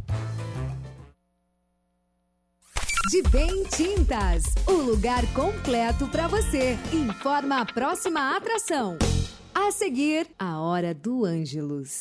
Pensou em comprar tintas? Pensou em Debem Tintas do Balneário Arroio do Silva. A única loja especializada em tintas domiciliar da cidade. Linha completa da Resicolor, Renner e Tinsul, além de Souvenir e Osmocolor. Os melhores preços e condições da região em um único lugar. Então cuide bem da sua casa. Cuide com Debem Tintas. Na Avenida Santa Catarina, frente à Prefeitura do Balneário Arroio do Silva. Fone 3526-1004 ou WhatsApp 99928-8542. Debem Tintas, o lugar completo para você.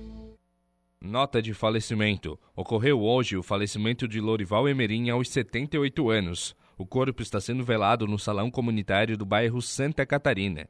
A família enlutada convida os demais parentes e pessoas de suas relações para seu sepultamento, que será nesta quarta-feira às 9 horas, havendo antes celebração de corpo presente. Noticiamos o falecimento de Lorival Emerim aos 78 anos.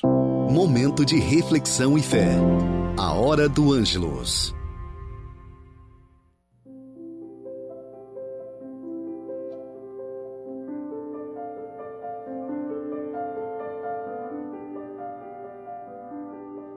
Olá, queridos ouvintes do programa O Dia em Notícia. Rainha do céu, alegrai-vos, aleluia, porque quem merecestes trazer em vosso seio, aleluia. Ave Maria, cheia de graça, o Senhor é convosco. Bendita sois vós entre as mulheres, e bendito é o fruto do vosso ventre, Jesus. Santa Maria, Mãe de Deus, rogai por nós, pecadores, agora e na hora de nossa morte. Amém ressuscitou como disse, aleluia. Rogai a Deus por nós, aleluia. Ave Maria, cheia de graça, o Senhor é convosco. Bendita sois vós entre as mulheres, e bendito é o fruto do vosso ventre, Jesus. Santa Maria, Mãe de Deus, rogai por nós, pecadores, agora e na hora de nossa morte. Amém. Exultai e alegrai-vos, ó Virgem Maria, aleluia porque o Senhor ressuscitou verdadeiramente. Aleluia. Ave Maria, cheia de graça, o Senhor é convosco. Bendita sois vós entre as mulheres, e bendito é o fruto do vosso ventre, Jesus.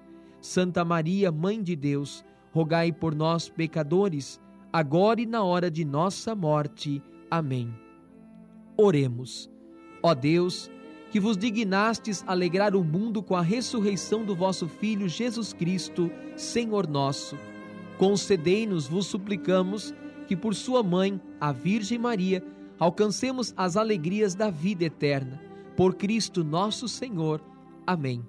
O Senhor esteja convosco, Ele está no meio de nós. O Senhor te abençoe e te guarde, te mostre a sua face e tenha misericórdia de ti volva para ti o seu olhar e te dê a paz. O Senhor te abençoe, em nome do Pai, do Filho e do Espírito Santo. Amém. Meu irmão, minha irmã, eu te desejo uma abençoada noite e um bom descanso. Até amanhã, se Deus quiser. Você ouviu A Hora do Ângelos, direto da Paróquia Sagrada Família da Cidade Alta. Rádio Araranguá. A informação em primeiro lugar. No Angelone, todo dia é dia de economizar.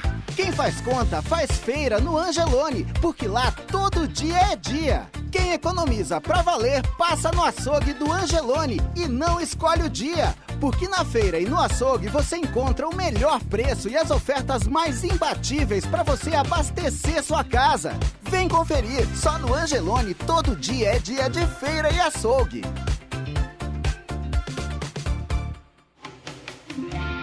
Olá pessoal, aqui é Maurício Pereira e estou passando para lembrá-los que toda sexta-feira, das 10 à meia-noite, temos um programa Blues e Jazz no Rádio, FM 95.5 Rádio Araranguá. Espero vocês aqui. Um grande abraço. Você está ouvindo Rádio Araranguá.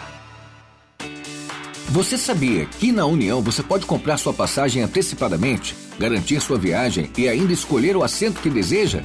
Faça sua compra em um dos nossos guichês de atendimento presencial ou, se preferir, de forma online pelo WhatsApp ou site empresaunião.com.br. Viaje seguro. Vá de União. A Secretaria de Planejamento Urbano torna público o edital de audiência pública do Plano Diretor Municipal de Araranguá e convoca a população em geral para participar da audiência pública, dia 5 de setembro de 2023, terça-feira, às 19 horas, no auditório do SAMAI, localizado na Rua Expedicionário Iraci Luquina, 711, bairro Uruçanguinha, município de Araranguá, Terra Nossa. Feirão premiado Auto Select Veículos. Comprando seu carro no feirão, você ganha transferência, estoura um balão e ganha um brinde. E ainda, você concorre ao sorteio de mil reais. Dias 31 de agosto e 1 de setembro, das 8 da manhã às 7 horas da noite, sem fechar ao meio-dia. E no dia 2 de setembro, sábado, das 8 da manhã às 5 horas da tarde, também sem fechar ao meio-dia. Área Kids para a criançada e dezenas de ofertas em automóveis para você. Venha para Auto Select Veículos, Avenida 7 de setembro, 1260, no centro de Araranguá, ao lado da Fiat Duna. Todas as terças, às 17 horas, acompanhe aqui na Rádio Araranguá o quadro Falando em Obras com a AESC. Construções, reformas, ampliações, novidades na área. Sugira seu tema no zap 3522-3797. Falando em Obras com a AESC. Estamos apresentando o Dia em Notícia.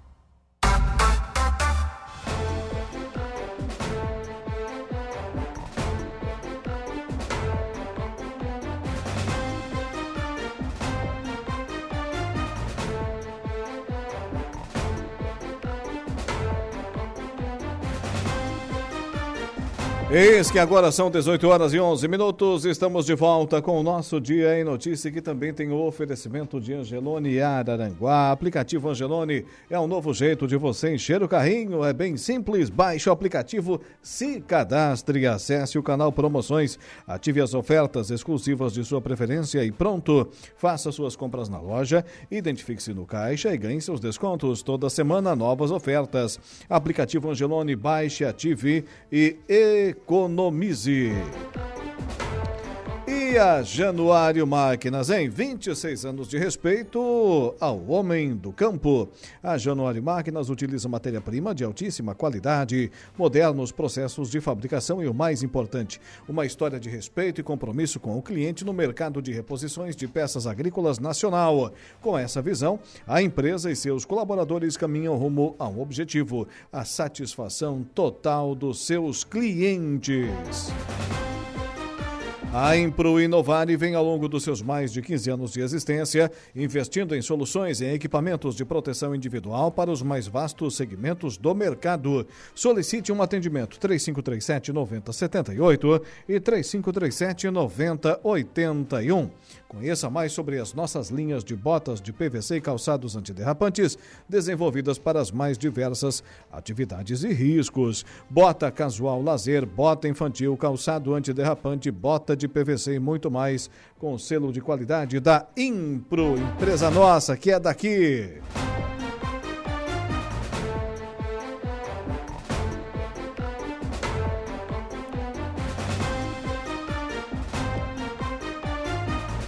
Informação que acabou de chegar e nós vamos trazer também a conhecimento de você, nosso ouvinte.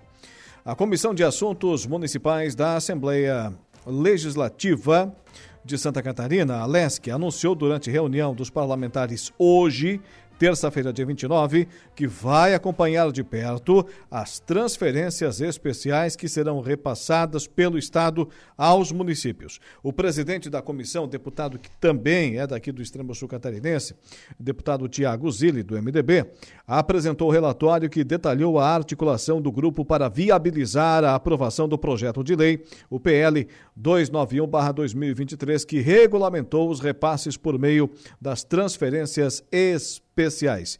Agora nós temos aqui é, uma entrevista com o deputado Tiago Zilli, entrevista produzida lá pela assessoria de imprensa da Assembleia Legislativa de Santa Catarina, falando sobre esse assunto.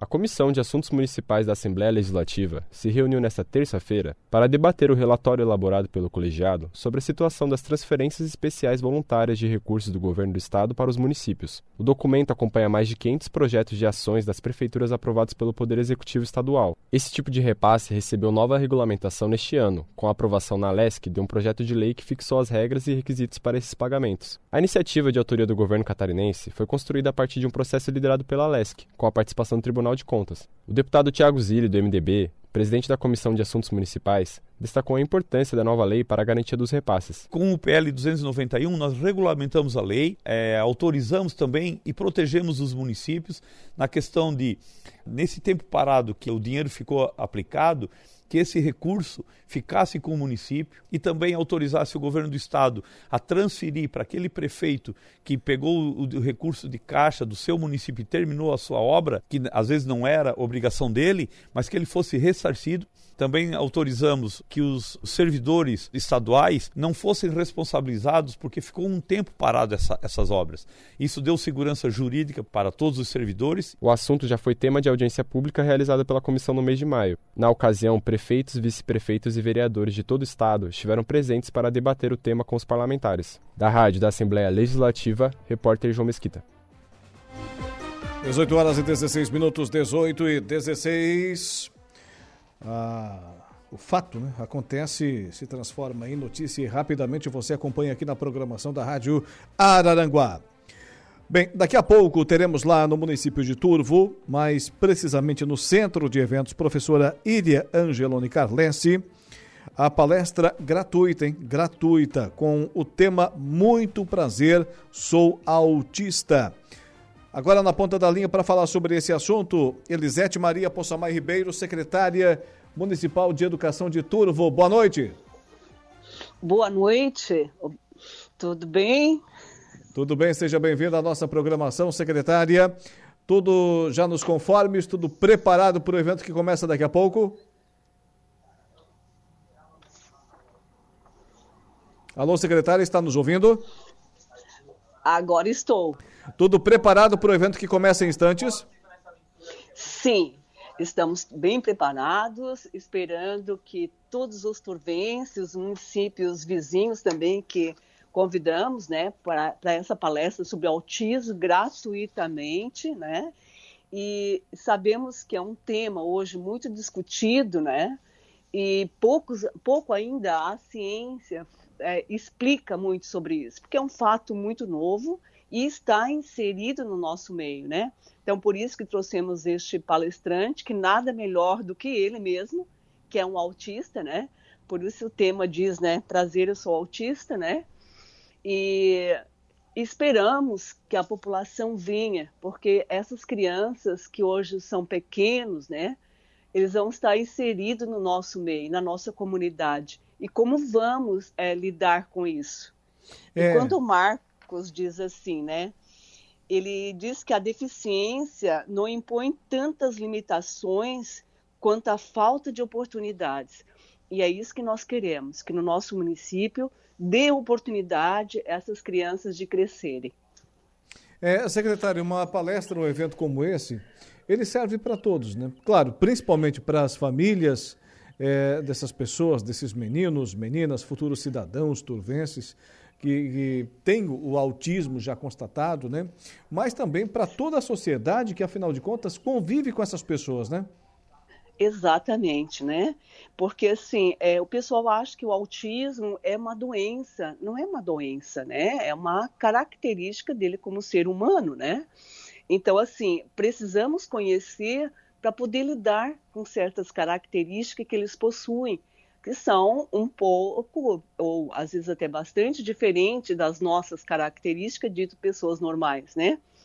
Então, por isso que a iniciativa da, da gestão Sandro e Oswaldo, juntamente com a Secretaria da Educação, tomamos esta liberdade, né, de chamar, né, mais um, não é que é o primeiro já, né, nós já vemos desde a gestão, do início da gestão do Sandro, falando sobre isso, nosso prefeito Sandro Sirimbelli, né, vemos discutindo isso aí, porque é um, já é um agravante e nós precisamos conhecê-los. É como você falou, né?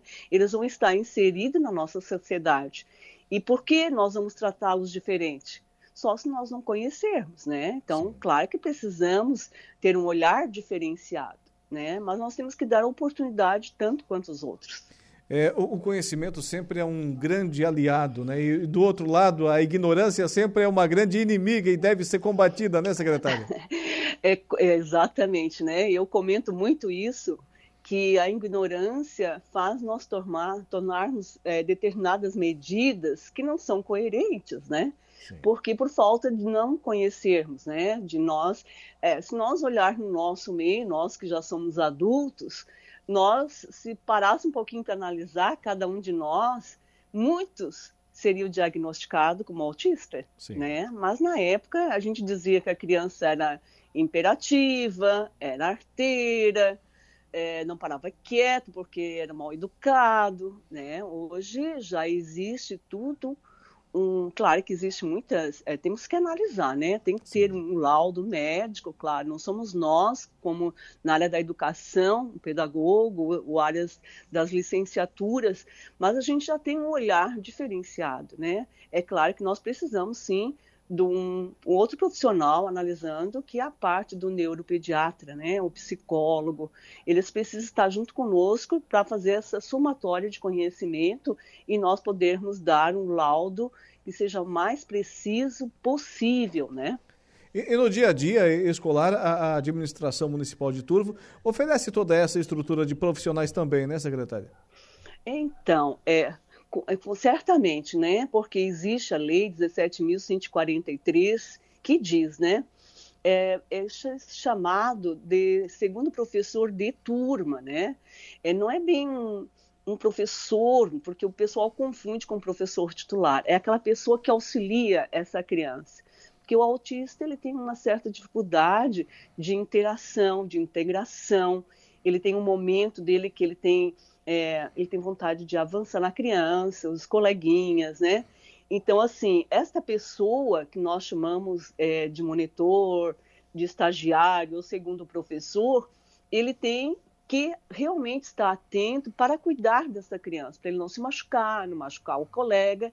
E tem um momento que ele se estressa muito fácil, ele tem que sair da sala regular, sabe? Ele tem que ir para uma outra sala onde ele precisa às vezes ficar sozinho para passar aquela é, ele sente assim estafa, sabe? Um cansaço que aquilo ali para ele não serve mais. Né? Então, para isso, o Sandro, a gestão dele, sempre comentamos isso, da necessidade, todas as turmas que têm a criança com diagnóstico de autismo, tem essa pessoa, né? esse monitor, esse estagiário ou segundo professor de turma. Que às vezes o pai confunde, né? Ah, se tem três autistas, tem que ter cada um seu. Não, não é o seu, é a turma. A lei mesmo diz, né? 17.143. É o segundo professor de turma. Muito bem. E o evento começa daqui a pouco e todos estão convidados. Então, exatamente. Vamos fazer o convite aí, Isso. pessoal. Vamos lá, né? Às 19h30 a gente dá o início à palestra. Contamos com todos vocês. E também quero agradecer a rádio por me dar essa oportunidade de estar aqui convidando todos vocês, inclusive vocês aí, né? Estaremos lá. Cá, Boa noite, secretária. Então, Boa noite, muito obrigado pela oportunidade. Tá Elisete Maria Poçamar Ribeiro, secretária de Educação do município de Turvo, começa daqui a pouco. A palestra gratuita Muito Prazer, sou autista, com o Marcos Petri, escritor, palestrante, músico, produtor de conteúdo e autista. Começa daqui a pouco às 19h30 lá no Centro de Eventos Professora Iria Angeloni Carlesse.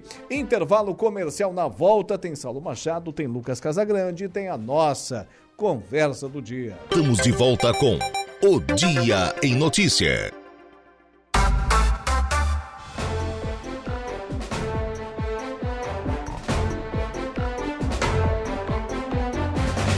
Eis que estamos de volta com o nosso Dia em Notícias. São 18 horas e 32 minutos, 18 e 32.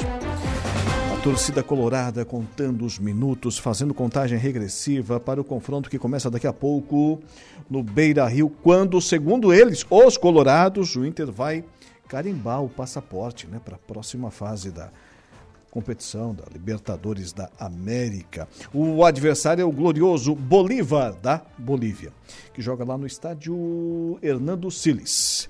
Muito muito bem. Olha, falo para você que o nosso Dia em Notícia tem o oferecimento de Angelone Araranguá, onde todo dia é dia de super promoções, super ofertas para você também ainda Januário Máquinas, força, potência, durabilidade, confiabilidade que a sua terra precisa está lá na linha de produção da Januário Máquinas e Impro. Conheça mais sobre as nossas linhas de botas de PVC e calçados antiderrapantes desenvolvidas para as mais diversas atividades e riscos com selo de qualidade com a assinatura da Impro. Impro. Agora no programa, a nossa conversa do dia.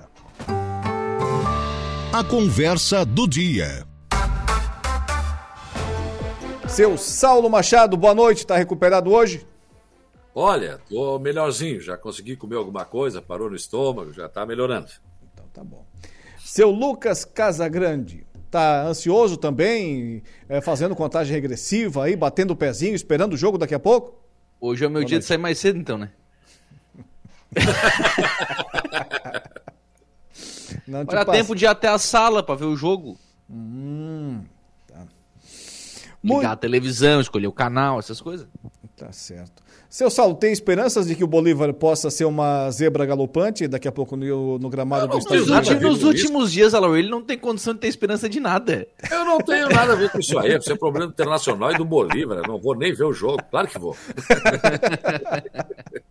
Não, ah, tu falou aí em carimbar o passaporte. É. Sabe que às vezes no aeroporto, na hora de carimbar o passaporte, encontra alguma coisa na mala, dá um problema. Às vezes dá, né? Às vezes. Às vezes, né? Olha que o último secador tu quebrou. Não, não, não, não. Quebrou o feio. vai passar pelo Bolívar, não tem como não passar. Não vai ser campeão da Libertadores, mas pelo Bolívar passa.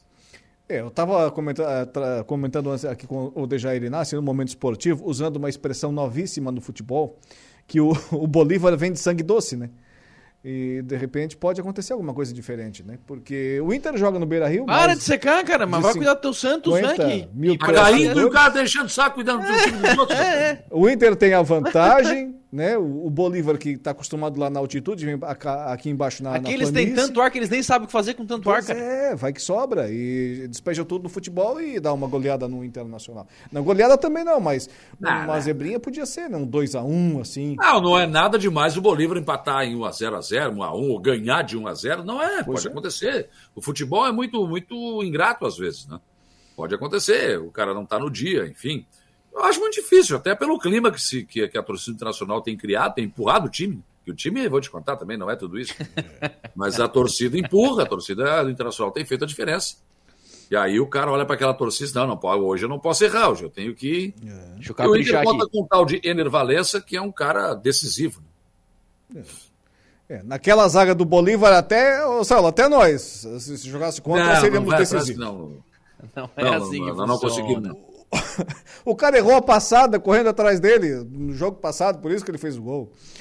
O, o técnico do Internacional está inventando, já escalou um, um peixinho dele lá do, do, time que ele jogava lá, que era treinador na Espanha, o tal do Malo, já o botou Malo. ali e... Não, assim, ó. A... Quer inventar. Quem o, Roche, quem o Kudê trouxe até agora, que foi o Rocher, deu super certo, né? Embora o John tivesse bem no, no gol do Inter, o John que agora foi pro, foi pro time do, do Ronaldo lá na Espanha, né?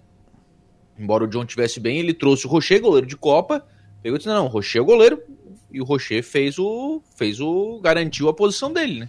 É, o Rocher é a casca mais, mais dura, né? Sim, não, não. Não tô comparando o Rocher com o Gumalo, pelo amor de Deus, né? Não, não. é goleiro de Copa do Mundo. É outra.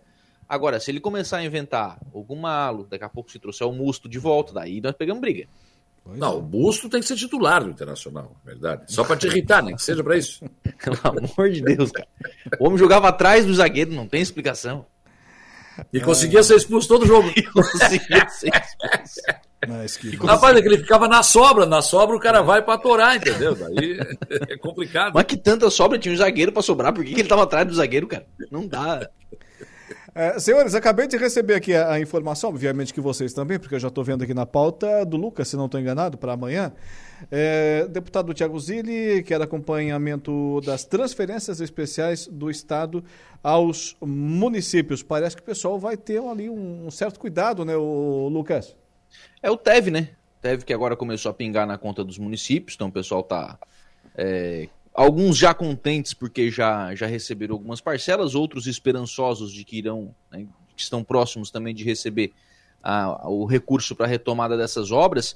E acho que a Assembleia faz, nessa né, comissão que é presidida pelo deputado Tiago Zilli, um movimento absolutamente acertado.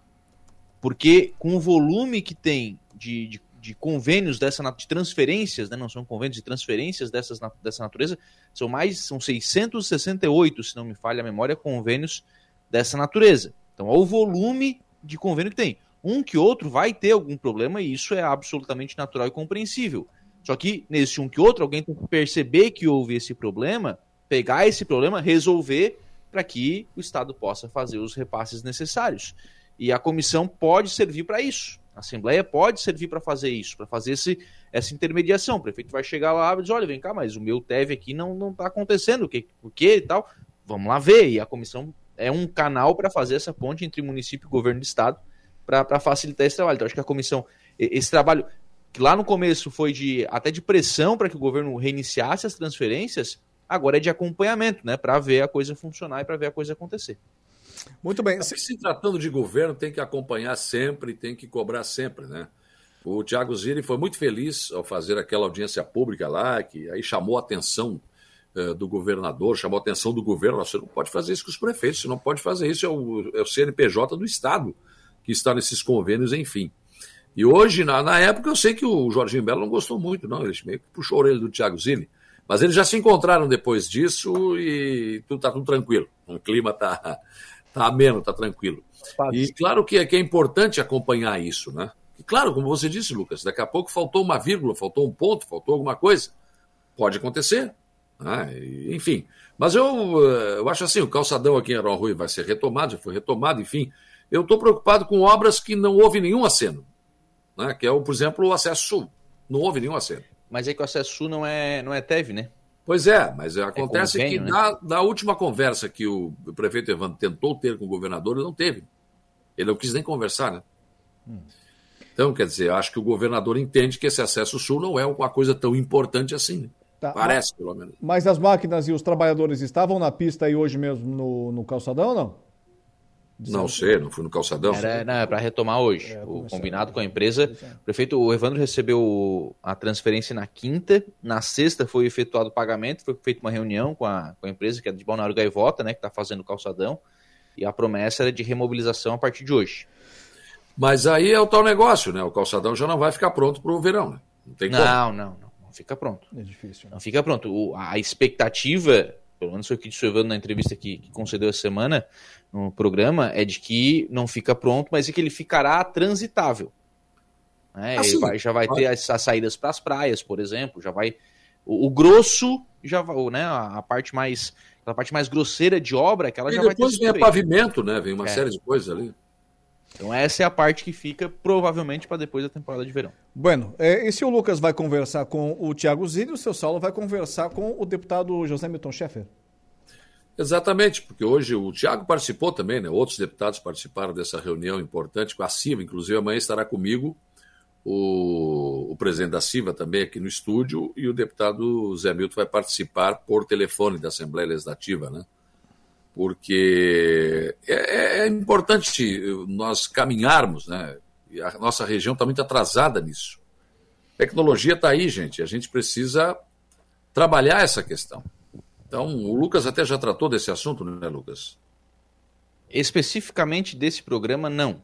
Né, da, que é essa, essa casa do empreendedor, né? É, é. A gente tem falado bastante sobre a questão da incubadora, né, de, de empresas de ramo de tecnologia na, na, cidade. Hoje, inclusive, falamos de novo sobre isso, porque vem aí o centro de, de inovação.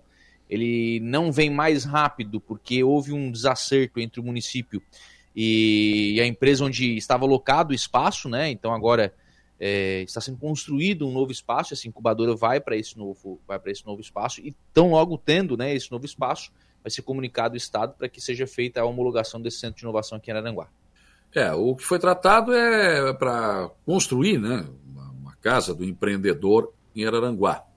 Eu achei um orçamento até bastante alto, né, salgado, enfim, mas os deputados uh, acenaram com a possibilidade de, de buscar isso. Né? de tentar buscar isso. Então, esse, esses deputados da nossa região, não só da nossa região, outros deputados também participaram. Então, foi apresentado pelo presidente Ed Cunhasque Júnior, ele estava acompanhado aí também do, dos membros do Conselho Superior no, da CIVO, Nivaldo Risotto, Alberto Sácio, Guilherme Maia, Lande Nunes, Joe Massaneiro, né? E também pelos arquitetos responsáveis aí, Carol Fassolo e Tiago Bife. Então, foi apresentado o projeto para os deputados e, é claro, a gente tem que buscar isso, né? Tem que buscar isso e, e, e trazer essas empresas, porque nós sabemos muito bem que a gente está tentando buscar um parque industrial, enfim, essa indústria que a gente conhece, ela também ela vai existir durante muitos anos, ela vai terminar, né? Mas essa outra da tecnologia, ela é muito importante. Hoje pela manhã eu estava conversando com o Sandro Xavier a respeito do rotativo de Araranguá. Está na hora da gente fazer um aplicativo, né, gente? Está na hora de fazer um aplicativo. Eu acho que não se, não se deve tirar totalmente a cartela, porque tem mais idosos, pessoas que vêm de fora também, que não, que não conseguem muito mexer aí com o celular e com essas coisas. Tem que ter para isso, tem que ter cartela. Mas eu acho que tem que ter também essa outra opção, já de a gente conseguir sair de casa, já reservar a vaga, daí está terminando a hora ali, você já uh, renova ali, coloca mais uma hora, enfim, pelo seu celular é possível fazer isso, tem aplicativo para isso, outras cidades já estão usando. Então, a tecnologia, ela, ela vai nos propiciar um outro tipo de emprego, né? ela, ela não ocupa um espaço tão grande, melhor é isso, não precisa um grande espaço, e se, se tem grandes ideias. Né? E se encontra soluções para muitas coisas, nós, muitos problemas que a gente tem hoje. Só para voltar para essa questão da casa do empreendedor, é, para a gente é, deixar bem claro, é a sede da CIVA, né? Sim. É para ser a sede da CIVA e terá. E né? nela tem isso. Sim, nessa sede da CIVA, a ideia é que tenham lá todos os órgãos públicos que são responsáveis, por exemplo, por um alvará de uma empresa, que tenham lá esses, esses órgãos que tenham lá uma, uma sala, um espaço, enfim, para que o cidadão vá nessa casa do empreendedor e resolva o que precisa resolver para abrir ou para fechar uma empresa, né? Então, é. a, a, ideia é essa. E essa questão que o Saulo fala do estacionamento rotativo, é, Criciúma já é assim? Sim. Criciúma já é assim, já é, já é por aplicativo, pode cadastrar quantas placas de carro tu quiser, vai ali, cadastra e não tem, não tem nem vaga marcada. Chega ali, tu coloca ali, o carro está estacionado, não tem que botar papel, não tem que colocar nada. O monitor passa ali, olha a placa, consulta no sistema, tem, tem horário pago, não tem, tchau, vambora. E paga, paga fracionado, inclusive. É, exatamente. Então, muito legal. A gente tem que caminhar para essas coisas, não adianta. É, evolução. E aí eu conversei com o Xavier sobre um projeto que está na Câmara, já mencionei aqui, que cria o cargo de supervisor, né, que não tinha isso. Tem o supervisor geral e, e, aí tem outro nome lá, tem dois supervisores, né? É, um vai ser para andar nas ruas, ah, faltou cartela ali para o Lucas, vai lá, entrega cartela, vem aqui e tal, enfim. E para cuidar, né? Tratado do trânsito aí. Projeto na Câmara, deve ser, entrar em votação na, no mês que vem, claro, porque esse mês já acabaram as sessões da Câmara. Mas se cria, no mínimo, dois cargos, né? Supervisores no rotativo de Araranguá. Mas eu cobrei dele isso, acho que a gente tem que avançar sim para um aplicativo. É, senhores, daqui a pouquinho, o, hoje é terça-feira, né? Tem o Flávio Filho Cast. Ele vai trazer nossos conterrâneos lá de Meleiro, já disse para ele, né? prestar atenção, tratar do pessoal direitinho. Nossos amigos lá da Nívia Doces estarão em cena daqui a pouco aqui com o Flávio Filho Cast. Hoje é terça-feira. É, e como hoje é terça-feira, não sei qual é a relação também, mas enfim, não tem nenhuma relação. Eu acho que tu te perdeu aí. É, é, eu ia falar de outra coisa, mas é, dá uma pausa. É, vocês vocês, obviamente, acompanharam aquelas notícias da grande operação que tivemos hoje, envolvendo as polícias civis de Santa Catarina e principalmente do Rio Grande do Sul. Que coisa, hein? É, o bicho pegou. Desde manhã cedo aqui, na verdade, quem nos chamou a atenção para isso foi o Pimentel, né? e depois a gente foi engatando uma coisa na outra, e depois o doutor uh, Diego Derraro entrou também, trouxe informações. Uh, enfim, polícia foi passando informações conforme podia, né? E essa, esse é, é aí que está. Está acontecendo algo que eu acho muito importante. E depois, eu, ainda antes do programa do Lucas, eu coloquei ali né, o doutor Ulisses falando com o doutor Diego Derraro. A integração das polícias do Rio Grande do Sul e de Santa Catarina é muito importante, porque é aqui tem uma divisa. Né? Atravessou a ponte Rio Grande do Sul, atravessou para cá em Santa Catarina. E esses caras vão ramificando vão daqui para lá, vem de lá para cá. E essa troca de informações é muito importante. Então, você olha aqui, foi 80 policiais daqui né, ajudar a fazer o trabalho. Fizeram também buscas em Araranguá e também na nossa região. Pessoas, muitas pessoas foram presas, dois empresários, um advogado, inclusive, enfim, lá do Rio Grande do Sul, de Torres. Então, uma operação espetacular e acho que o principal é saber que as forças de segurança do Rio Grande do Sul e de Santa Catarina estão trabalhando juntos, porque nunca não foi assim, né? Não era assim, né? É. Não era assim. Olha, se, se continuar assim. Pode continuar, Lucas. Não, eu destaco também a questão do, do, do sigilo com que essa operação foi. foi. Com que essa investigação foi Nem, nem a operação. Porque a operação a gente sempre soube que é sigilosa, porque, claro, eu vou, vou lá aprender o Saulo, hein? Bom, óbvio que se eu falar que eu vou lá aprender o Saulo, se me avisar, vai... eu não vou ficar é, te esperando. Vai sair de casa, é óbvio, né? Mas não é não só. Não dá nem para apagar as mensagens do celular. Mas a investigação. Vou lá pro investiga... Beleiro, na casa do Balaor. tu, nem tu sabe onde é que é, não faz caída. O... É bom jeito, o que leva, o Google. Mas assim, a investigação ela tem mais de um ano. Tem mais de um ano de investigação é. entre Polícia Civil do Rio Grande do Sul e Ministério Público do Rio Grande do Sul investigando essa organização criminosa e ninguém sabia de nada muito menos eles, é óbvio, né? Muito menos eles sabiam da, do andamento dessa investigação. Até chegar a um ponto de ter, um, ter essa série de mandados judiciais para serem cumpridos hoje, então o sigilo dessa investigação foi fundamental para o sucesso que foi, né? pela, pela quantidade de pessoas presas, armas, drogas, enfim, tudo isso, dinheiro, né, tudo isso que foi apreendido hoje pela polícia. Ah, se continuar assim, só hoje, mais de 50 presos, daqui a pouco vai faltar jaula, né? Vão ter que pegar emprestado do, do circo, né, que utilizavam antigamente. Tem dois estados, né? pois é. Mas já falta. Né? os dois estados, daí pode. Mas mesmo, mesmo, sem, mesmo, mesmo sem a operação de hoje, já falta. Já né? falta, já falta. É, já está faltando já. É. Presídio de Araranguá está interditado. E tá, não tá, né? Porque os caras estão botando gente lá igual, né? E o novo parou no aterro, né? Nunca ah, mais mexeram. Não sei. Tá. O, o seu não, Salvo. Aliás, não é penitenciária, não é presídio, isso é uma é. creche, como diz o Paulinho. E, e, tem aquele recado especial agora, ô Salvo? Pois então, cara, tu me permite, eu não, até não vou fazer, hum. não vou fazer claro, comercial. Claro. Eu vou, eu, eu, quero falar um pouco do um trabalho testemunho. feito pela Funerária Santa Terezinha do Carlos. Porque esse cara, ele, ele revolucionou, na verdade, o, o, serviço funerário. Eu me lembro que, quando eu cheguei em Aranguá, pô, o cara ia para um velório, tinha aquelas mosquinhas na volta do corpo, enfim, aquela coisa toda, né? Era bem horrível, né? E tinha que fazer bem rápido o velório, não se conseguia fazer isso. E aí ele trouxe, foi estudar, buscou técnicas da tanatopraxia, ele foi um dos primeiros a trazer isso para cá. Isso, claro, já melhorou bastante, porque aí você né, não tem mais esse problema. Você tira os órgãos da pessoa, enfim, né? Só, só um parênteses, e... Saulo, eu não sei se o Lucas pegou esse tempo, mas com certeza você sim. É, lembra daquele tempo pessoal que chegava a colocar algodão, né? No, no, no sim, sim. No nariz. O outro no... ficava com o algodão Jesus aparecendo no nariz, nas orelhas, porque vazava. E com, e com o passar do tempo sangrava para ele, né? É, porque vazava, né? É. Então, quer dizer, a tanatopraxia acabou com isso. Depois ele começou a, a maquiar os, os, os, os, os mortos, né? Que até a gente brinca, tem uns que ficam mais bonitos depois de morto do que, né? Porque ficam maquiados, ficam. Quer dizer, você tem que ter uma aparência do seu do seu ente querido para se despedir, né, cara? Não pode ficar daquele jeito ali. Então, é, o Carlos vem assim de um, de um, crescendo numa coisa e sempre fazendo investimentos novos, sempre preocupado em tecnologias novas. Ele não para de ir à feira em São Paulo, tem alguma novidade ele traz para cá, enfim.